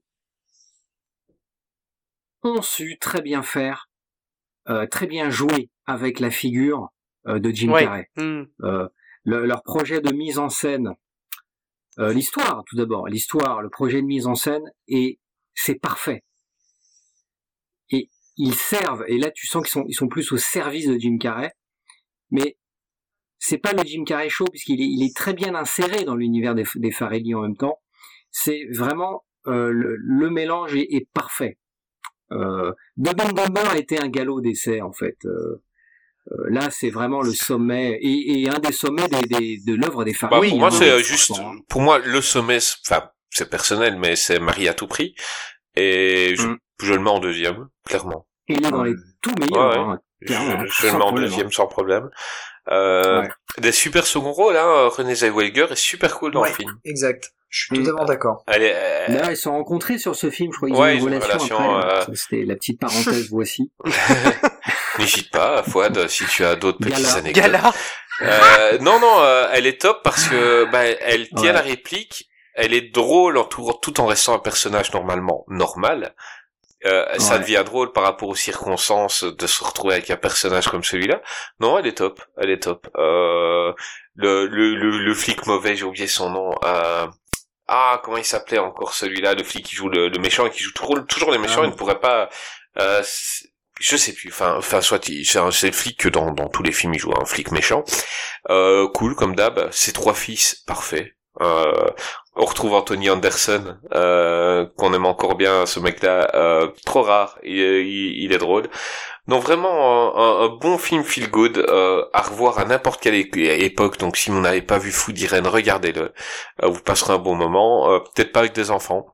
Euh, parce que il y a quand même euh, qu- quelques passages mais rien que le passage de la vache un fois c'est c'est mythique mais Ah moi ouais, mais non, moi mais ce qui me fait encore ouais. plus rire euh, Mm. dans ce passage là c'est cinq minutes après quoi quand il y a leur gosse qui arrive et puis ils font euh, on sait pas ce qui s'est passé avec votre père ils, ils ont essayé d'abattre une vache euh, mais euh, Enfin, heureusement, les vétérinaires ont réussi à la sauver, quoi. Donc la vache s'est faite, elle s'est prise une dizaine de balles dans la tête, elle s'est fait Ouais. étrangler, elle s'est fait- et puis bah, ils ont quand même réussi à la sauver, quoi. Donc en fait, tout ce qu'ils ont fait là euh, pour essayer de la- l'achever, ils croyaient qu'elle était mourante, Ouais. c'était pour rien, quoi. Elle dormait en fait. Mais Mais ce qui est, mais ce qui est génial avec ce film, c'est c'est c'est c'est un peu le canevas de The Eternal Sunshine of the Spotless Mind. Bien joué. Respect. euh, euh, Fouad, Euh, mais dis-le à trois fois d'affilée. À, à- à- à la sauce, euh, hein, de quoi Vas-y, dis-le trois fois d'affilée. ouais, non, là, tu m'en demandes trop là. C'est une fois par heure. Là, il y a Michel Gondry qui arrive. En plus, j'ai- pas aimé ce film. Non, en fait, euh, pour vous dire franchement, euh, à chaque fois qu'il doit le Ouais. dire, il se passe 10 minutes Mm. et, et j'ai coupé les les, les ça. 236 essais. Euh, et dès qu'il a un, un qui est réussi, euh, eh ben ouais. je le laisse. Euh, ça devient long. Euh, Fouad, ne parle plus de ce film, s'il Il te plaît. 3 heures du parce matin. qu'à chaque fois. Alors non, mais secrets ce de tournage. Ce que j'adore avec Irene, c'est que c'est le film de Michel Gondry, mais version Farelli et version euh, comme j'aime. C'est la, parce que c'est la même histoire, grosso modo. C'est enfin, c'est même. Tu- C'est un, c'est un, ça, c'est les histoires sont similaires. Voilà. Donc le chagrin amoureux. Euh, euh, dans Food Irene, voilà, je préfère le voir jouer comme ça euh, de manière loufoque, de manière euh, complètement euh, complètement starbée, à la Jim Carrey. Euh, quand Jim Carrey essaie de faire un truc sérieux, un chagrin d'amour sérieux, bah il fait le, le film de Michel Gondry, euh, moi qui m'a profondément ennuyé quoi. Moi, ce que j'adore dans les films des frères Farelli, comme dans celui-là, euh, qui Mm. m'énerve dans les autres films, c'est les voix off. Euh, la voix off dans ce film-là, elle est drôlissime. Ah oui, ouais. Euh, ils ont un peu changé Ouais, ouais. dans Marie à tout prix, ils ont fait Des des, chanteurs, des gens qui chantent. Euh, Ouais, tout à fait. Et ouais. je trouve que c'est génial. Euh, dans, dans la plupart de leurs films, ils font ça, et, et je trouve que c'est les seuls à arriver à te mettre une voix off euh, drôle. Euh, et, et, et voilà, je crois qu'on va pas rester sur ce film. Regardez-le si vous ne l'avez pas vu. Si vous l'avez Mm. vu, ben je suis sûr qu'on vous aura donné envie de le revoir. qu'il est, il- Euh, il est carrément sous-estimé, je trouve. C'est on en, on en parle Oui, pas pour beaucoup. beaucoup de gens, c'est une petite comédie. Ah normalement, hein. Mais c'est un drame, hein. Oui, Moi, bien en fait, sûr. C'est un, pour moi, c'est un drame en fait. C'est un drame, mais euh, avec une sauce différente. Mais Food Irene est un film profondément dramatique. Hein. Euh, c'est pas. oui, parce vois, que pas le Charlie en lui-même, il fait une peine énorme Ah. aux gens. Enfin, Et oui, ouais, ouais. Et puis s'il est, il est gratiné quand même. C'est, c'est dramatique. quand, ce quand, quand arrive, tu le vois à un moment Ouais. qui demande à une petite fille d'aller sur euh, le trottoir euh, et qu'elle dit euh, mon père il dit qu'en ville tout le monde part sur ton dos tout le monde te prend pour tout et te Ouais. prend pour un regard tout le monde et on voit sur, sur son visage qu'il se sent pas bien euh, Mhm. on voit même euh, le chef de la police à un moment quand il part avec René Zellweger qui dit à l'autre on ne sait pas si on va le reprendre elle dit mais c'est toute sa vie son métier il dit oui c'est devenu un boulet pour nous euh, il est trop gentil il est trop c'est devenu un boulet. Et, et on voit que le flic il a mal de, de dire ça et elle, elle essaie de lui dire oui mais je- et il fait je sais je sais. Euh, parce c'est c'est très dur de garder un flic comme ça en fait. Euh, et c'est c'est le gars que s'il n'était pas devenu Hank il serait suicidaire clairement euh, Ah oui, oui, non, c'est Il sûr. est- très, très probablement, ouais, bien sûr. il est de Mais qui c'est qui disait euh, c'est pas un film pour les gamins non non c'est pas un film pour Faut enfants Je dire- crois qu'il était interdit en les 12 ans même quand il est sorti en France. Hein. Ouais, Ouais, ça Oui, absolument, pas. ouais. C'est un drame, c'est une comédie dramatique hein, pour moi. hein. Mais euh, et chaque mot est important. C'est une comédie mais dramatique. mais Là, c'est pour le coup, il mérite bien le, le qualificatif, tu vois. pour les gens qui n'ont pas vu ça reste drôlissime Ah oui, avec Mais certains oui, gags Ouais, euh, euh, extraordinaires. Euh, c'est c'est du très très lourd.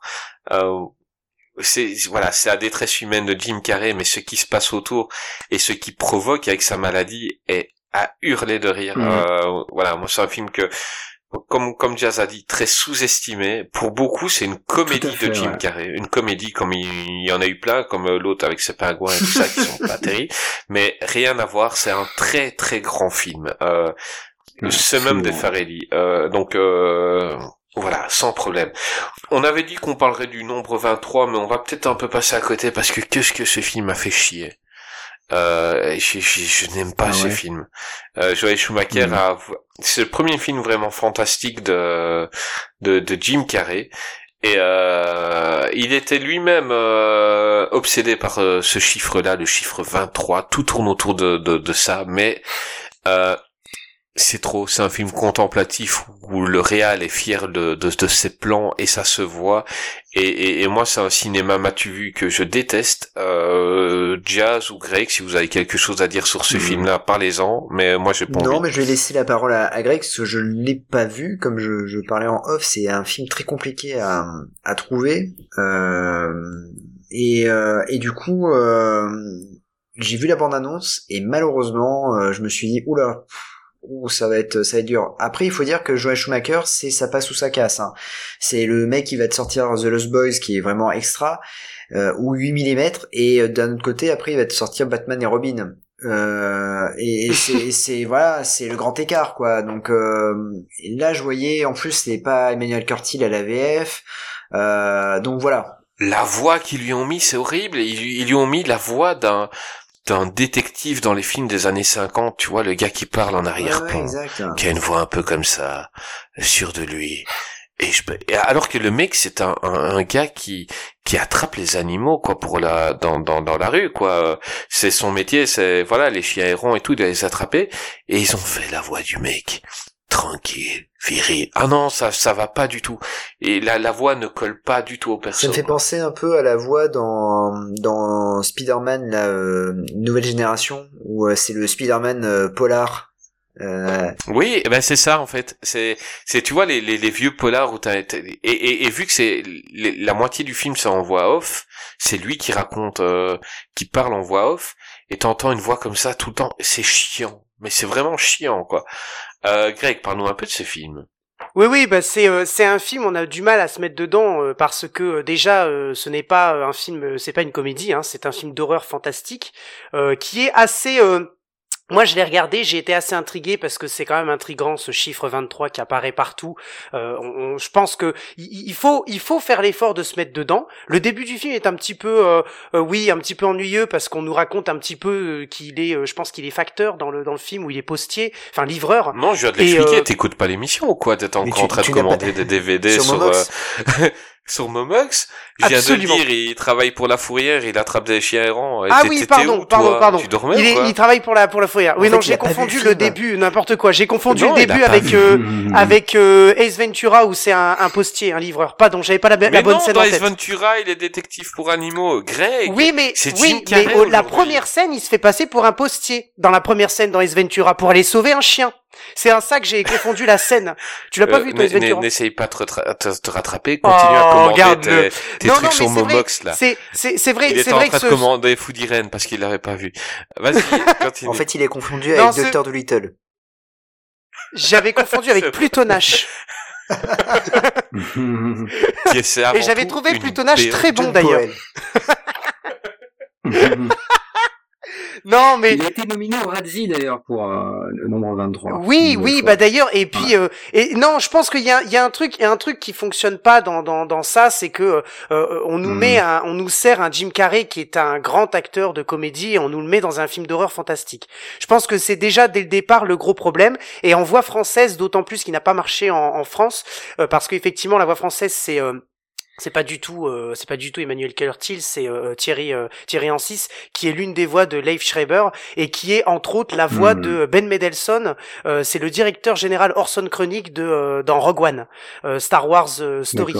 Euh, donc euh, donc c'est une voix très grave, comme tu le dis Chris, une voix qui est une espèce d'enquêteur, une voix qui a beaucoup de charisme, mais qui n'est pas du tout là pour faire rire, clairement pas. Euh, limite un petit peu autoritaire.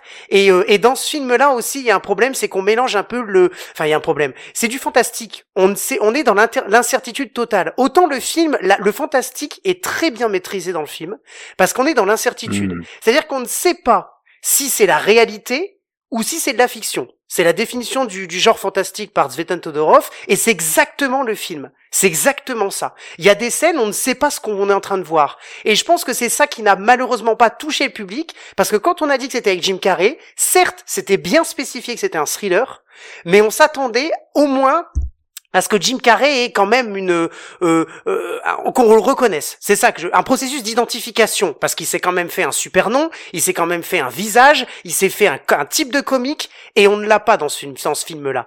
Et je pense que c'est un peu Hmm. ça qui a peut-être ralenti, euh, mal marché et qui a ralenti. Et effectivement, il n'a pas euh, fonctionné. Et effectivement, ça a été, euh, ça a été une cata. Le- Les critiques sont très négatives de, de ce film, malheureusement. Mais cette voix off, voir. mais, cette voix off est chiante, vraiment. Euh, ne regarde pas trop tard le soir, euh, fois tu vas t'endormir. Hmm. Euh, c'est vraiment, tu vois, tu vois une image et puis on le voit, il y a sa femme. Elle était là, nue. Elle allumait les bougies. Elle prit le livre. Elle était là. Mais c'est un film, c'est un film français. Euh, ben oui, c'est clair. Tu dirais, tu dirais. Euh, petite anecdote, il a touché 23 millions pour ce film. Euh, Oh, non, et le ah, ça, DVD c'est- contient ah. 23 chapitres. Euh, Bravo à l'agent. Absolument. Bien Tout à fait. ouais, oui, enfin, il, il aurait dû jouer dans le nombre 42. Je sais pas. C'est ça. C'est... Nombre 23, c'est 23 millions. Ouais, non, t'en, t'en as qu'on râlait, quoi. Tu vois, celui qui a joué dans vraiment 10 000 de. Roland Emmerich, il a, il a eu mauvaise, tu C'est vois. c'est ça, ouais. celui qui a joué dans 3. 3. Non, euh, voilà, on a fait un peu le tour de, de, de ce qu'on aimait de Jim Carrey avant, mais il est revenu très récemment dans, dans, dans un film.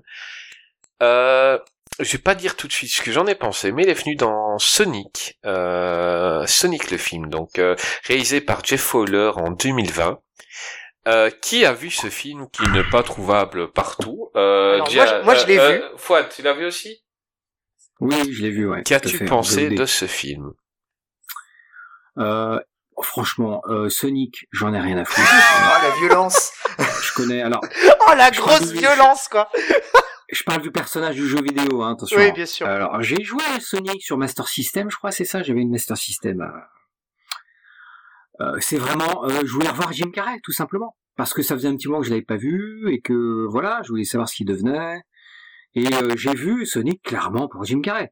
Et pour moi, j'ai eu, euh, j'ai eu mon, mon quota, j'ai eu ma, ma dose de Jim Carrey show, je suis content.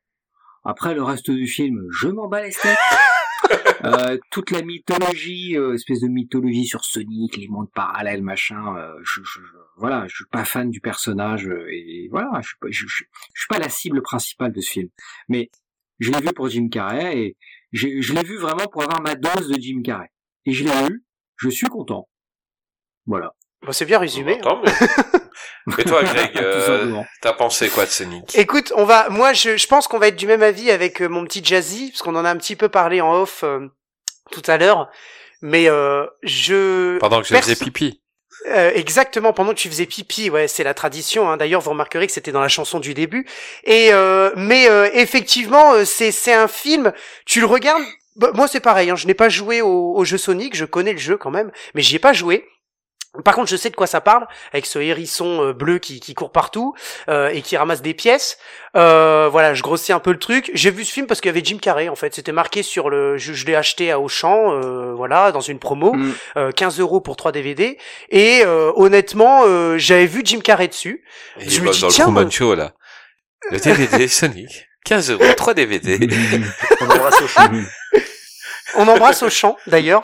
Euh, et la promo, parce que finalement... Fina- finalement, finalement, dans la promo, euh, j'avais pris d'autres films et j'étais, j'étais assez aussi satisfait des autres films. Et euh, et là, donc, j'ai pris euh, euh, Sonic, j'ai vu Jim Carrey, tiens, un des derniers films, cool, je vais me le mettre. Et je suis du même avis que Fouad. Je, je me suis, j'ai bien rigolé, comme un gamin en fait. Euh, j'ai, j'ai pris me plaisir, j'ai pris beaucoup de plaisir, mais que c'est ça. J'ai pris beaucoup de plaisir à regarder un Jim Carrey qui a pas forcément mal vieilli parce que souvent on dit ouais quand ils commencent à vieillir ils font peut-être un peu moins rire ce genre de choses. J'ai pris Alors, plaisir j'étais un gamin Ouais. devant mon truc. Alors moi c'est pareil hein, Sonic et tout ça me passe au dessus Mm. je trouve quand même que le design de Sonic qui avait été refait parce que le premier design était vraiment dégueu euh, là c'est sympa ok par contre il y a un truc mais je laisserai euh, mon petit Jazzy en parler c'est la version française la voix française Ah non, pardon de, euh, de Sonic. Mais euh, bref, on, on- on est d'accord sur ce point avec mon petit Jazzy. Mais euh, par contre, euh, euh, Jim Carrey, ça fait plaisir, quoi. Puis alors, le nombre de Mais fois, ouais. le nombre de fois qu'il a improvisé dans ce film, parce que du coup, on peut trouver euh, des fois. C'est facile hein, de trouver ça sur internet euh, les les, euh, les petites anecdotes où il a improvisé etc et euh, et moi ce qui me fait rire c'est quand il quand il crie quand il fait des gueules quand il avec son visage enfin la première fois qu'il voit Sonic alors je parle de cette scène parce qu'elle est dans la Mhm. bande annonce hein.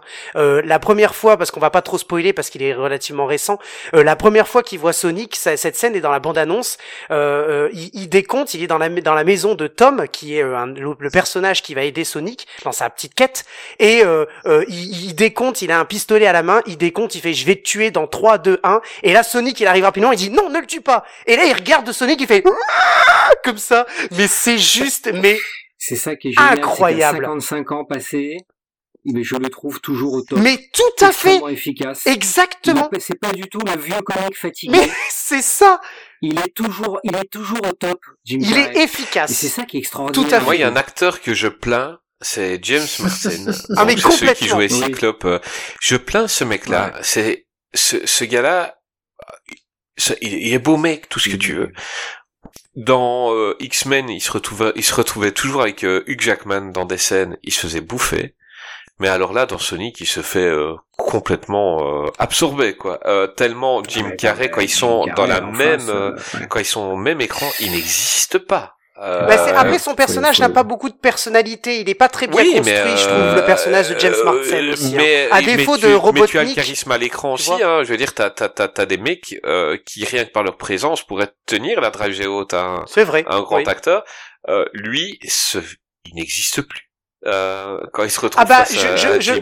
Je, je pense que Jazzy, Jazzy, on va le laisser parler parce qu'il a sorti une phrase, une, une, sa, sa phrase c'était une pépite en off. euh, euh, il m'avait envoyé un message hier. J'espère que tu t'en souviens, Mhm. Jazzy, quand tu m'as parlé des humains dans le film. Enfin bref, je veux que tu la ressortes parce que je suis assez d'accord dans ce, dans ce film de ce que tu, ce que tu avais dit. On va te laisser la parole parce que là. Sors ta pépite. Non, non, mais... Vas-y. euh, Tu veux voir ma grosse pépite alors, attention, Non, ma grosse euh, Ah les beaufs quoi. On a changé de, de, de rubrique de Qu'est-ce qui vient dans le X euh, Oui, mais t'as pas écouté les derniers épisodes euh, qui étaient plus drôles. Ah, c'est pour ça. Non, en, en, en général, au début, on essaye de parler cinéma et après, ça devient. C'est bon, les on enfants on- sont on- couchés. on s'entraîne parce qu'on on va bientôt recevoir ton, Alors. ton mentor euh, et, et Antoine aussi. Euh, on va faire une émission avec euh, Thomas et Antoine. Avec Thomas Ah ouais. Ah, et on va faire une bataille de rire entre Greg et Antoine. Ah, excellent. Ah oui, c'est vrai qu'il y a une battle. à Ouais. faire.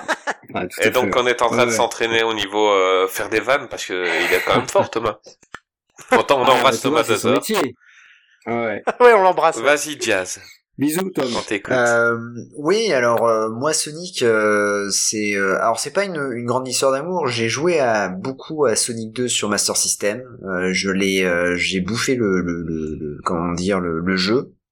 Euh, j'ai mon meilleur pote qui est un fan, mais fan fan hardcore de, de Sonic. Il a joué à tous les Sonic, il a vu tous les tous les films animés de, de Sonic, donc il est vraiment incollable. Et ça a été un peu le running gag quand ils ont annoncé la le film Sonic, ça a été un peu le running gag pendant un an. Euh, J'arrêtais pas de le chahuter euh, dessus. Euh, Il y avait comment dire quand il y a eu la première bande annonce, avait le Sonic dégueulasse au possible, Oh, euh, horrible. qui était horrible, qui ressemblait à rien. Enfin voilà, je sais pas ce qu'ils ont fait. Ils avaient fumé de la de la marijuana, je pense, euh, mais bien forte. C'était les mecs de chez Asylum les en mecs fait, de chez ont fait les Asylum. effets spéciaux. qui, qui ont qui ont fait ça. Et euh, Il devait arriver dans des tornades au ouais, début. c'est. Avec un requin. C'est le le, mec de Super Gator en fait qui a, qui a fait ça. euh, il s'est dit oh. À un moment je- donné, je vais tu dois un voir peu- j'ai un Michael Madsen budget, qui va arriver. J'ai un peu de budget, je vais faire, euh, je vais faire Sonic. Truc complètement dégueulasse qui ressemble pas du tout. J'ai pas vu la Ah ouais différence. Ah ben, je on, la, la bande annonce, ça va te faire un choc. Hein. C'est un truc bleu, quoi. Ah ouais, ouais. Ah ouais, non, il est moche. Il est mal dessiné. Et, euh, Ah et du coup, ce qui se passe, c'est que euh, en fait, le, le film sort et euh, il m'envoie un message parce que moi, j'avais pas pu aller le voir. Il m'envoie un message en disant, tu vas voir, il est plutôt pas mal. Alors euh, bon, euh, j'ai j'ai- j'ai été à reculons. hein. Euh, Il a fallu qu'on fasse une émission sur le film carré pour que je, je saute le pas. Et euh, du coup, j'ai j'ai regardé ce film-là. Euh, le, le, le film est, est- Fais attention, on fait une émission sur les pornos la semaine prochaine. alors, écoute, euh, Va par culon. Hein. alors non, alors on va pas- Conseil n'y va pas. Ouais. Alors, juste pour une, petite parenthèse, euh, après on va dire que je parle trop, mais, mais une petite parenthèse, euh, quand tu parles de porno, euh, je conseille, il y a un film qui est sorti euh, dans l'anonymat la plus totale, s'appelle Une dernière fois, euh, avec euh, ces deux... avec Brigitte Lahaye. C'est son dernier film euh, qu'elle a fait euh, actuellement, il est sorti en 2020. C'est un super film sur en fait euh, la dernière fois d'une femme qui qui qui va qui décide de mourir et euh, voilà, je l'ai acheté euh, pour voir un peu ce que, que, euh, que, que- ce que ça valait. Et c'est un très beau film. Si vous avez l'occasion de le voir, franchement, c'est un film porno, mais euh, porno féministe et, euh, et vraiment pudique et, et vraiment bien réalisé. Enfin voilà, je c'est entre parenthèses, mais voilà, si vous avez l'occasion, parce que c'est un film qui est qui a pas beaucoup été euh, publicité ou autre, et il est sorti dans l'anonymat le plus total au, au- en DVD, donc voilà, si vous avez l'occasion. Donc euh, je, Bah après le porno féministe, parle-nous de Sonic. et bah du coup, du coup dans, dans Sonic en fait, euh, euh, quand, quand je l'ai vu, j'ai trouvé ça plutôt, euh, euh, ouais, euh, comme je disais, si tu enlèves les humains, le film est génial. Le film est génial parce que euh, tout le début du film en fait, c'est vraiment Sonic, c'est vraiment l'univers de Sonic. Il y a vachement de références au film.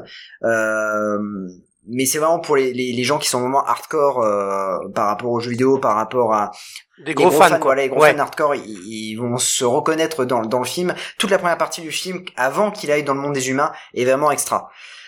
À partir du moment où il va dans le monde des humains, il y a un essoufflement, il y a quelque chose qui, qui ne va pas dans, dans ce film-là. Jen Martin, pour moi, c'est un très mauvais acteur qui continue, qui a eu un regain de carrière. Pourquoi? Parce que euh, il a fait, il a joué dans une série Netflix, mais aussi parce que euh, on l'a revu dans Days of Surpassed. Et bon, euh, bah ça arrive, voilà, il a un regain de carrière. euh, là en plus Sonic a cartonné, donc euh, du coup ça lui donne un peu plus de, ça lui donne un box office en plus dans dans dans dans, dans, dans sa carrière. Mais euh, il est très mauvais. Je trouve que euh, il sert à rien.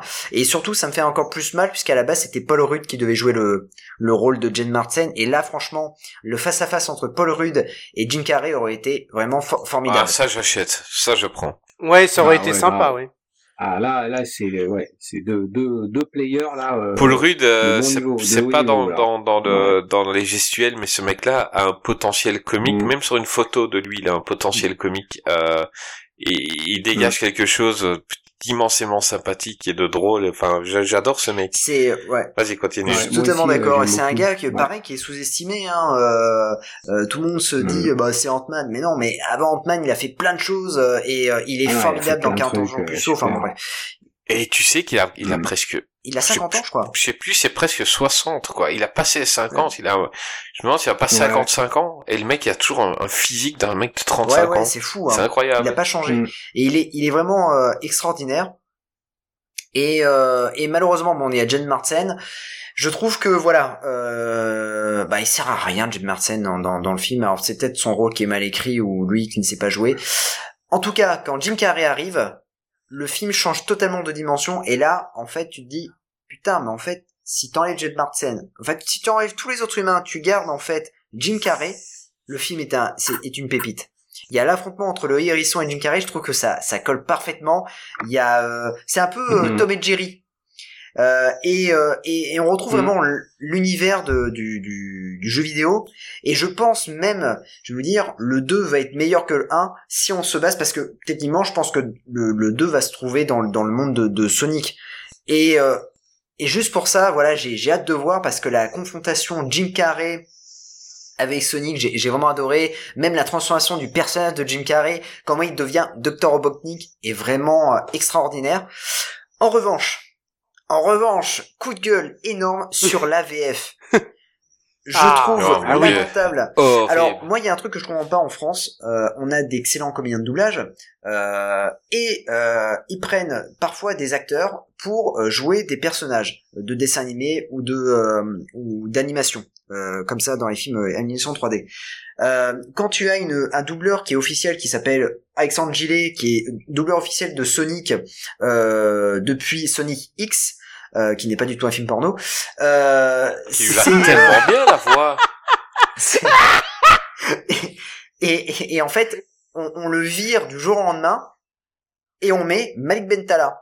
La, euh, la comment dire le le, le, le- comment dire euh, la justifi- justification du du du du, euh, du fait qu'en fait euh, il ait eu ce ce, ce rôle là, c'est que euh, les enfants euh, iront voir Sonic. Mais tu t'en fous de la voix. C'est Sonic. Forcément, les enfants vont voir Sonic. Pourquoi? Parce que Sonic, euh, il est euh, sur Wii. Sonic, il a eu Sonic génération sur les nouvelle génération sur les consoles. Les gens, les, les gosses ont, ont joué à Sonic. Tu t'en fous de Mike Mentala. Surtout Mike Mentala. Honnêtement, soyons soyons vraiment honnêtes, il a eu que deux succès dans euh, dans sa carrière, c'est Taxi euh, 5 et euh, euh, Pattaya. et c'est un second rôle. Euh, il est pas drôle. Honnêtement, moi je, je trouve pas drôle. Et surtout, en plus, le mec déjà, les fans ont dit mais c'est quoi ce bordel? Le mec se fait interviewer par Combini. Il dit ouais non mais moi je suis un grand fan de Sonic. On lui dit bah ok bah, chante-nous le générique de Sonic. Le mec fait euh, bah ouais c'est ce, ce Sonic ta ta ta ta ta ta. Et là tu fais Ok, le mec en plus t'es pas drôle, tu voles tes sketchs, t'es pas drôle, mais en plus tu sais pas, euh, tu tu tu, enfin tu te prends un bide. Et il n'a pas reconnu euh, les personnages secondaires de Oui. Sonic. On lui a montré euh, les personnages secondaires. On lui a dit c'est qui? Et il, il, il savait non, pas. Knuck- Knuckles, Style, il connaissait pas du tout. Et là, tu dis, ok, d'accord. Et il est très mauvais dans le rôle de Sonic. Il est très très mauvais. Euh, il est pas drôle. Euh, il, il manque en fait, il manque quelque chose à Sonic pour qu'il soit vraiment hilarant. Et donc pour ça, c'est dommage pour Emmanuel Curtil puisque j'adore Emmanuel Curtil, mais pour vraiment apprécier Sonic à sa juste valeur. Il faut regarder en VO. Je suis désolé, mais il faut que les, euh, les comment dire, les, les, euh, les producteurs et les directeurs de, de, casting de voix arrêtent de placer des euh, acteurs vraiment mauvais. Il y a des comédiens de doublage, c'est une profession. eh bah qu'on respecte cette profession. C'est tout. Je Et suis a- absolument, je suis absolument d'accord.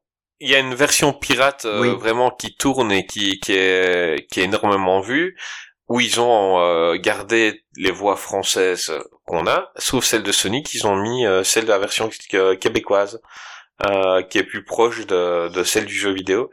Euh, J'ai de moins virulent que toi, je trouve que Bentala a une voix euh, qui pourrait passer dans certains dessins animés. Oui, Euh, bien sûr. il a une voix du gars un peu béné. Euh, moi, je trouve que ça va. Par contre, là, dans Sonic, ça va pas du tout. Euh, ça lui donne, voilà, un côté euh, naïf, euh, très bête, euh, euh, un peu, un peu de cité là, tu vois, des fois. euh, ouais, quoi, quoi. Enfin, ça, ça va pas du tout, ça colle pas.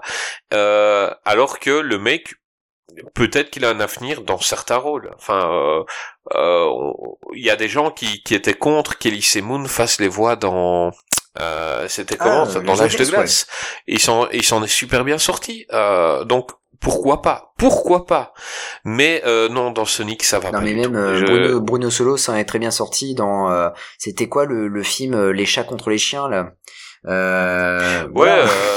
Entre comme Ouais, comme voilà, chez les comme les chats. Bah, le, le risque, euh, le risque quand tu prends un acteur connu pour euh, pour faire du doublage, c'est que bah, que tu entends de l'acteur et, et ça. le personnage en fait. C'est ça le c'est ça le, le, le risque. C'est à double Ouais. tranchant. Ouais, mais et alors, alors, ap- et encore ça, enfin, oui et non, parce que la, les voix après, tu les reconnais et tu dis quand tu mets un nom sur un, un, un visage que en plus t'as peut-être vu dans le théâtre. Enfin, c'est pas, c'est, c'est pas le fait que tu reconnaisses la voix, c'est surtout que la voix n'est pas forcément au charisme euh, de du, du personnage. Il est vraiment là le problème. Bah Ouais, écoutez, j'ai j'ai fait une mini transition vers la semaine prochaine, donc on parlera de, de The Rock, Yes. Dwayne Johnson. Ouais, The Rock, Euh, Il y a ouais, une vidéo ouais. qui a été tournée où sa fille était fan Mhm. de Vaiana et, euh, et lui doublait. Euh, ah, j'ai oublié le Maui, nom du Maui. personnage. Maui, voilà.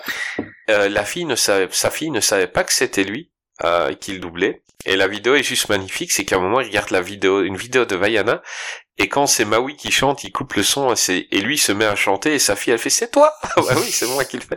Euh, parce Oui, que euh, quand tu, tu es un bon Mhm. comédien de doublage ou, ou si tu es acteur et que tu vas doubler quelque chose, tu le joues et tu sors de, on ne reconnaît pas nécessairement ta voix. Là, Bentala, on le Ouais. reconnaît. Enfin, c'est, moi, je ne savais Ouais, pas que c'était lui à fait, et ouais. à la première seconde, il a parlé, j'ai dit, putain, merde, ils ont mis Bentala, quoi. je fais, pourquoi? Ouais. Bah ouais, et puis en fait, il faut que. Et puis euh, le, le doubleur, c'est un argument de vente aussi, c'est un nom à mettre sur l'affiche. Ouais. Et euh, bon, Sonic c'est connu, Jim Carrey il est connu, euh, James Marsden, bon en France il peut pas dire que ce soit un argument. Non, mais sa tête, elle est, Euh, tu, tu le mettre vois, un tu sais que, ouais, voilà, tu, tu sais qu'il existe. Mettre un doubleur connu, euh, c'est doublé par, voilà, ça permet de mettre un nom sur l'affiche et d'appâter le, le chaland. Peut-être que le film est, peut-être que le film a été mal ciblé, quoi. Parce que quand tu mets Malik Bentala, bah clairement, c'est si t'as un ciblage, tu cibles un public.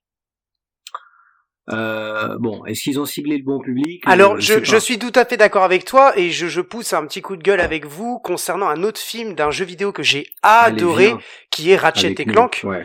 Et euh, le film Ratchet, Ah ouais. et Clank, c'est dingue. ouais, et le film, le film Ratchet et Clank, euh, Ratchet est doublé euh, par euh, en voix française par Squeezie. Et euh, en fait, la voix française, la première voix française dans les jeux de PS2, de PlayStation 2, Mm. c'était Marc Saez. Et en fait, Marc Saez avait poussé une colère incroyable, comme quoi on ne l'avait pas contacté. Il n'était même pas au courant qu'ils allaient faire un film dessus. Hum. Et on ne l'avait même Ah ouais. pas contacté pour prendre la voix de Ratchet. Et moi, quand j'ai vu le film, quand j'ai vu, pardon, la, la bande-annonce, j'étais, Mm. autant le film, le visuel était est très bien, puis t'as l'impression que c'est un jeu vidéo, etc. Autant la voix de, de, de Ratchet, donc là, Squeezie, j'étais extrêmement déçu. Je suis complètement tombé dès la bande-annonce. J'ai quand même regardé le film qui est très bien. Ils ont réussi quand même à garder la, la voix de, de, me semble-t-il, du capitaine Quark, mais, euh, mais pas de Ratchet. C'était décevant. Et, euh, et Marc Saez avait poussé une gueulante en disant mais c'est un scandale, c'est notre métier, on est des comédiens, on exerce la... Alors le, le doublage n'est pas une profession, c'est une activité parmi euh, la profession du, du Mm. de comédien. Il y en a certains qui spécialisent en, en, en doublage et euh, euh, on, on- fait ça, on aime ça. Marc Saez, c'est la voix de plein de choses, c'est la voix du laboratoire de Dexter, vous savez le petit Ouais, ouais. là, euh, qui, qui est toujours en train de crier sur sa sœur. Euh, c'est aussi la voix du marsupilami. Enfin c'est c'est Marc Saez, c'est beaucoup beaucoup de Léonard, de Léonard est un génie. C'est beaucoup de voix. Et là, il avait poussé une gueulante parce que c'était la voix de Ratchet. Et c'est la voix de Ratchet. Et il n'a pas été, il n'a pas du tout été pris. Euh, et là, c'est pareil pour Sonic. Euh, Alexandre Gillet, qui est entre autres, on l'a pas dit, mais la voix de Frodon dans, le- dans le Seigneur des Anneaux. Euh, on l'a on l'a pas on l'a pas pris. Euh, euh, c'était la voix de Sonic dans les jeux vidéo on l'a pas pris. Alors pour quelle raison? Peut-être sa voix vieillit je sais pas mais c'est Bah, dommage. c'est franchement surtout dommage. qu'ils Ouais. ont pris pour euh, la le post générique de on voit alors excusez-moi hein, je je mais elle a été diffusée plusieurs fois sur internet et euh, la j'allais y venir de toute façon tout à fait. l'affiche du 2 l'annonce du 2 euh, bon on a on, on a le personnage mais le, le On le personnage sait, on le sait. c'est Marie-Eugénie Maréchal qui euh, qui, Qui est la voix voix- de Tails dans le jeu vidéo et dans dans Sonic X. exactement Euh, elle est aussi dedans euh, et, euh, et d'ailleurs les fans n'ont pas compris et là ça fait sens bah oui, et les fans n'ont pas compris Bien parce qu'ils ont dit ah bah c'est dommage parce que euh, euh, le duo n'est pas ne, ne va pas se reformer. Et, et je trouve sûr, ça voilà bien sûr. et je trouve ça totalement ridicule. Mais totalement totalement. Alors, ouais, au cas où je vais vite vous donner mon avis sur le film parce que je l'ai pas donné. Euh, ben, ben j'ai pas détesté. Je l'ai pas regardé en tant que euh, que mec de mon âge, que je ne vais pas dire. Euh, je l'ai regardé en comme comme si j'étais gosse et que je voyais ce film-là. Ah ben j'ai pas détesté. J'ai trouvé euh, c'est c'est c'est un film dont que j'attendais tellement pas et j'étais tellement déçu de d'adaptation de jeux vidéo. On en parlait dernièrement de Monster Hunter par exemple. oui ouais ouais Euh, ben c'est un film qui était chez moi déjà et que ma fille avait vu, elle avait bien aimé et moi j'avais pas regardé et je l'ai regardé pour l'émission et j'en attendais tellement rien que bah ça a été en fait. J'ai dit ouais c'est c'est pas con, c'est amusant, les effets spéciaux sont pas mal. Euh, Maintenant, j'ai oublié les trois quarts du film, mais euh, sur le moment, j'ai passé un bon moment et Jim oui Carrey on se marre bien avec Jim génial. Carrey aussi ouais Euh, c'est J'aime bien euh, Jim Carrey quand lui a- quand il a dit qu'il revenait dans le 2, il a dit euh, euh, oui parce que les scénaristes ils sont hyper doués, ils ont réussi à faire croire que je pouvais avoir un QI à trois chiffres euh, et, et je trouve que cette phrase là est géniale quoi. Ah, il est excellent Euh, et excellent. c'est pour ça qu'il revient dans le 2 quoi. Et J'ai trouvé Mm. que c'était c'était très drôle. Euh, et ben voilà, je crois qu'on a fait un peu le tour de, de Monsieur Jim Carrey. Euh, Absolument. Un grand tour. Un hein. grand est-ce tour, que, est-ce que pour vous, Jim Carrey a encore Ouais. euh, deux ou trois très très grands rôles dans les années à venir? Ah Oui, euh, Je me demande si, ça, si euh, son après- chef-d'œuvre il le tient pas encore là sous le coude, tu vois. Après, est-ce qu'il a encore envie? Ça, c'est la question que je me pose. Euh, Est-ce qu'il a encore envie? Parce que je sais que maintenant, il peint. Il a écrit un livre Euh, aussi dernièrement. Il a écrit un livre là que je suis en train de lire. Ouais, euh, on a on a quand un écrit, tweeto dernièrement avec qui on a on a parlé avec toi. qui est assez fascinant. Ça ne ressemble qu'à lui. Tu vois, c'est un, en fait, c'est un- c'est une biographie, mais sous forme de roman. Mhm. Euh, donc les noms sont déguisés. Donc Alors, lui c'est Jim Ron. Pardon. Hein? C'est dit lui c'est Jim Ron, euh, pas carré, est rond. Enfin, ça c'est pas grave. PlayStation, Sonic. tu crois pas. Trop lol. mais euh, non, euh, Le- pour la petite anecdote véridique, euh, ouais. il s'appelle Carré euh, Oui, parce c'est que ça. il est Absolument. d'origine française et le Tout vrai nom de ses ancêtres était Carré, donc euh, C'est euh, ça. et accent. D'origine. Voilà. Saint-Malo euh, Saint-Malo de absolument Saint-Malo. Tout à Et quand ils sont partis aux États-Unis, sources d'informations. et quand il est Incroyable. parti aux États-Unis, il est de- ils ils l'ont Ouais. américanisé, il est devenu Carré, voilà. Absolument, c'est comme moi, quand je, je ferai carrière aux États-Unis, bah, je, je m'appellerai euh, Boudor. Boudor, Le Fouad. trop cool Foot Boudor. Je m'appellerai Fr... Je m'appellerai Fred. Bah, on a déjà Jazz. Jazz, ça, ça, ça va bien. Jazz, ça va dans tous Ouais, les pays. ouais. Tu vois. oui c'est vrai Et donc, euh, ouais, lisez son bouquin, c'est, ça s'appelle Mémoire floue. C'est génial. C'est un truc, euh, j'ai jamais lu ça de ma vie. C'est un truc de malade. C'est un roman qui est assez, euh, totalement atypique et totalement fou. Ça parle de Jim Carrey, ça parle de sa vie, mais sous forme de roman. Euh, Tom Cruise est appelé euh, Light euh, l'éclair, je sais pas quoi là. Enfin, il a déguisé certains noms, mais tu sais que c'est Tom Cruise, tu vois. D'autres sont nommés. Il y a Quentin Tarantino, il y a Nicolas Cage. Euh, donc euh, c'est fascinant comme bouquin et, et, euh, vraiment je vous, je vous le recommande. Et il y a un super bouquin qui est sorti chez Rouge Profond il y a plus il y a un peu plus de il y a cinq ans maintenant qui s'appelle Les mille et un visages de Jim Carrey de Jacques Demange. Euh, là c'est plutôt un bouquin plus analytique, vraiment qui va analyser le jeu de Jim Carrey. C'est très intéressant. Donc euh, voilà, pourquoi je parle de ça hein, déjà Bah, parce que je t'ai posé la question. Hein? Bah ouais, parce que tu m'as demandé, bah voilà. Et ouais, super bouquin, allez-y. Euh, allez-y de ma part, code promo euh, fois de parlant péloche, euh, 0% de réduction. Chez Momox. Chez Et, Momox. euh, voilà. 15 euros à Auchan. Et voilà. Donc euh... Au, au, au, cas où Non, les bah, gens, les gens, on m'a déjà demandé pourquoi on, on, on parlait Momox Hein et écouter l'épisode euh, sur les crocos. Oui, mais Et- Momox, c'est un vendeur de DVD. Ouais, de DVD, mais il y a, il se passe quelque chose par rapport à Momox et il y a le plus long fou rire de toute l'histoire de tous les podcasts euh, pendant Ouais, cet vrai. épisode, pour du vrai. Euh, Mhm. et, et, et c'est par rapport à Momox et donc euh, donc voilà euh, les on me dit mais c'est quoi votre running gag avec Momox? Et puis je dis mais écoute l'épisode sur les crocos Ah, très bon teasing pour, euh, pour relancer l'écoute Euh, anciens épisodes. non non mais on est bon, on est fiers de cet On relance épisode surtout l'économie que- de Momox. Hein. oui voilà Ah, Rappelle-moi, c'est lequel euh, sur les crocos et c'est euh, sur les films de crocos et il, c'est pas obligé Ah, j'avais commencé à et l'écouter, pas obligé d'avoir Ouais. euh, d'avoir tout vu hein, mais euh, c'est avec euh, Rico Mm. de Nanarland et on- la fin il y a, il y a un grand Ah, fou rire. Et, euh, Mm. et, et, et des fois, quand on me demande, euh, quand on me dit, euh, euh, ouais, par quel épisode commencer, je dis ça dépend. Si tu aimes le cinéma, et donc j'en je, je dis Spielberg, je dis Tom Cruise, je dis euh, Nicolas Cage. Maintenant, si tu veux te poiler, euh, regarde, euh, euh, enfin écoute celui avec les crocos, par exemple, qui est Mm. très très drôle, ou Chuck Norris, qui est très drôle aussi. Eddie Murphy aussi Et Eddie assez Murphy, drôle. qui est très drôle. Euh, C'est bon, ça. voilà.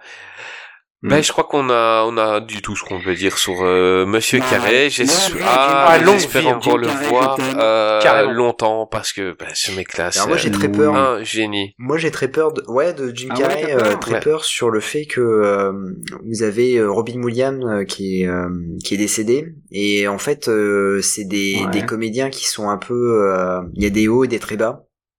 Euh, c'est un peu dépressif et euh, et c'est vrai que j'ai peur d'entendre un jour euh, aux informations euh, que que que Jim Carrey s'est foutu en l'air. Parce que il est alors c'est c'est c'est parce qu'il est tellement euh, Mm. tellement particulier parce qu'il peut être euh, peut avoir des traits très très hauts et aussi de de et tomber vraiment dans dans dans le, le bas profond quand quand comment dire euh, ça va pas dans sa vie quoi. Et et ouais c'est c'est vrai que ouais, je vois ce que tu veux dire, mais c'est vrai que les, beaucoup de comiques euh, de de d'acteurs de, de comédie sont des gens un peu tourmentés euh, dans la vie, c'est clair et net. Hein. Mais c'est d'ailleurs le fuel de leur talent. Tu vois, je pense que euh, bah, quelqu'un d'équilibré, euh, finalement, euh, c'est pas quelqu'un de très Vous vous intéressant. rappelez de la blague de Rorschach dans Watchmen? Ouais. J'adore sortir ce- cette blague. Euh, Greg, tu, te- tu la connais? Non, du tout. Donc, euh, t'as un homme, il va chez le docteur et il dit Docteur, j'ai plus envie de rire, je suis triste. Euh, y, a, y, a, y a plus rien qui me fait rire. Euh, Qu'est-ce que vous pouvez faire pour moi? Je suis, malheureux.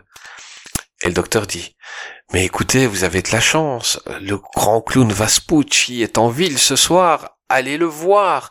Vous allez rire, rire. Et, et l'homme dit Et docteur, Vaspucci, c'est moi. Ah, ah Bah, ouais, ouais. C'est triste, hein c'est- ouais. triste Ah, comme blague. Et, et, c'est un peu l'apanage de des, des, des clowns, de ceux qui nous font rire. C'est souvent les gens les plus les plus tristes euh, dans le fond.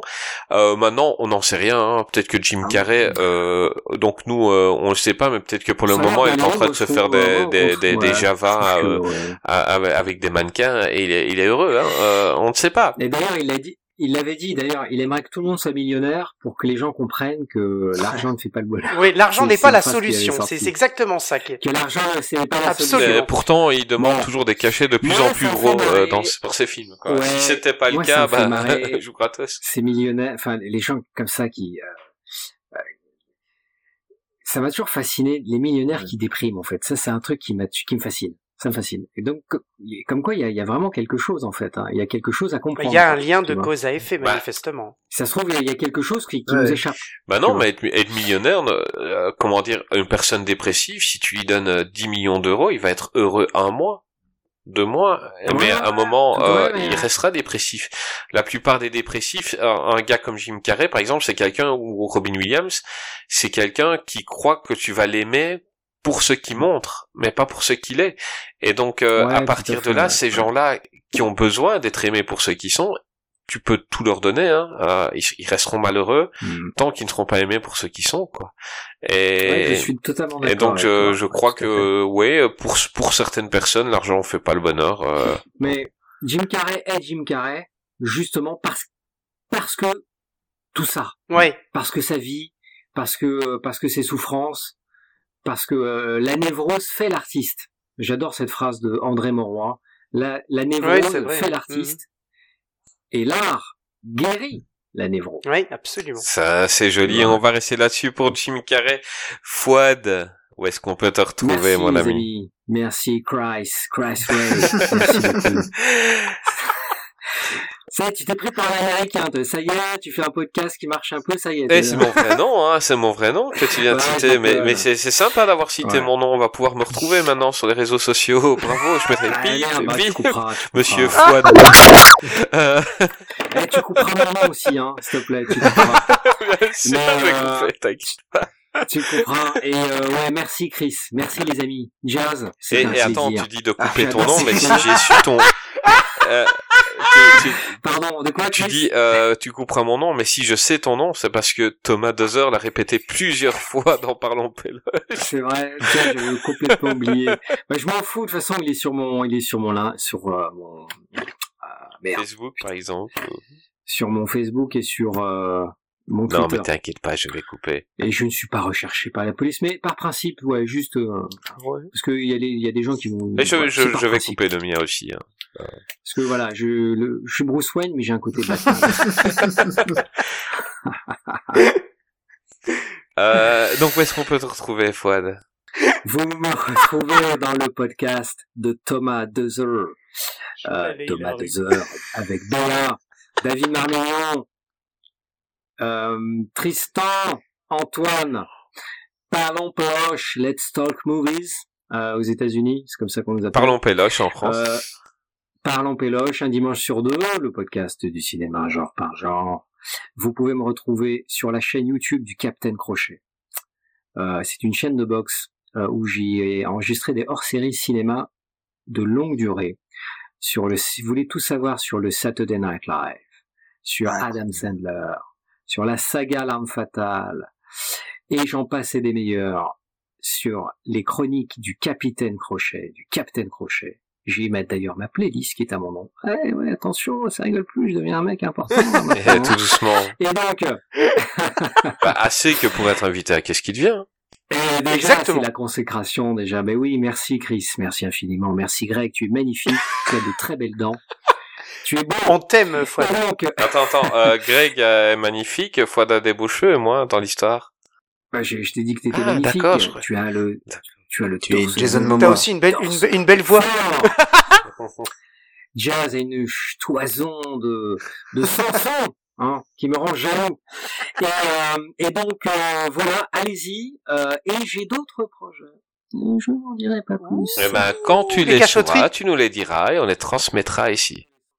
Donc écoutez Parlons Péloche qui est un des un, un des, des meilleurs podcasts actuellement clairement. C'est un podcast euh, euh, qui a influencé un peu euh, ma manière d'animer je crois. Et euh, et, et j'espère qu'on s'en rapprochera. Écoutez ça c'est très drôle.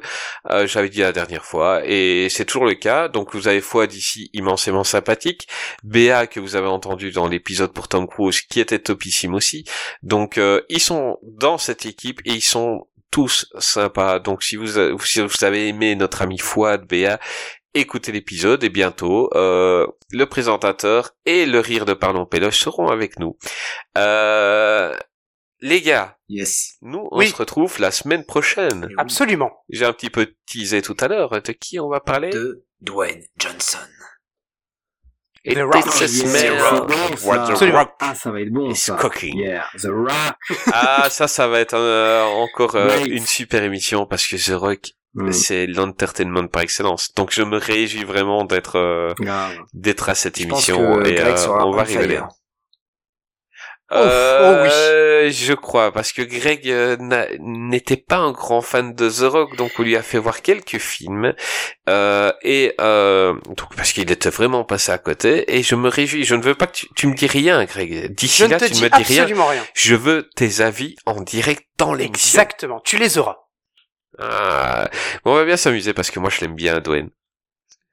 Il risque d'être président des États-Unis un jour, vous le savez. ça. Oh.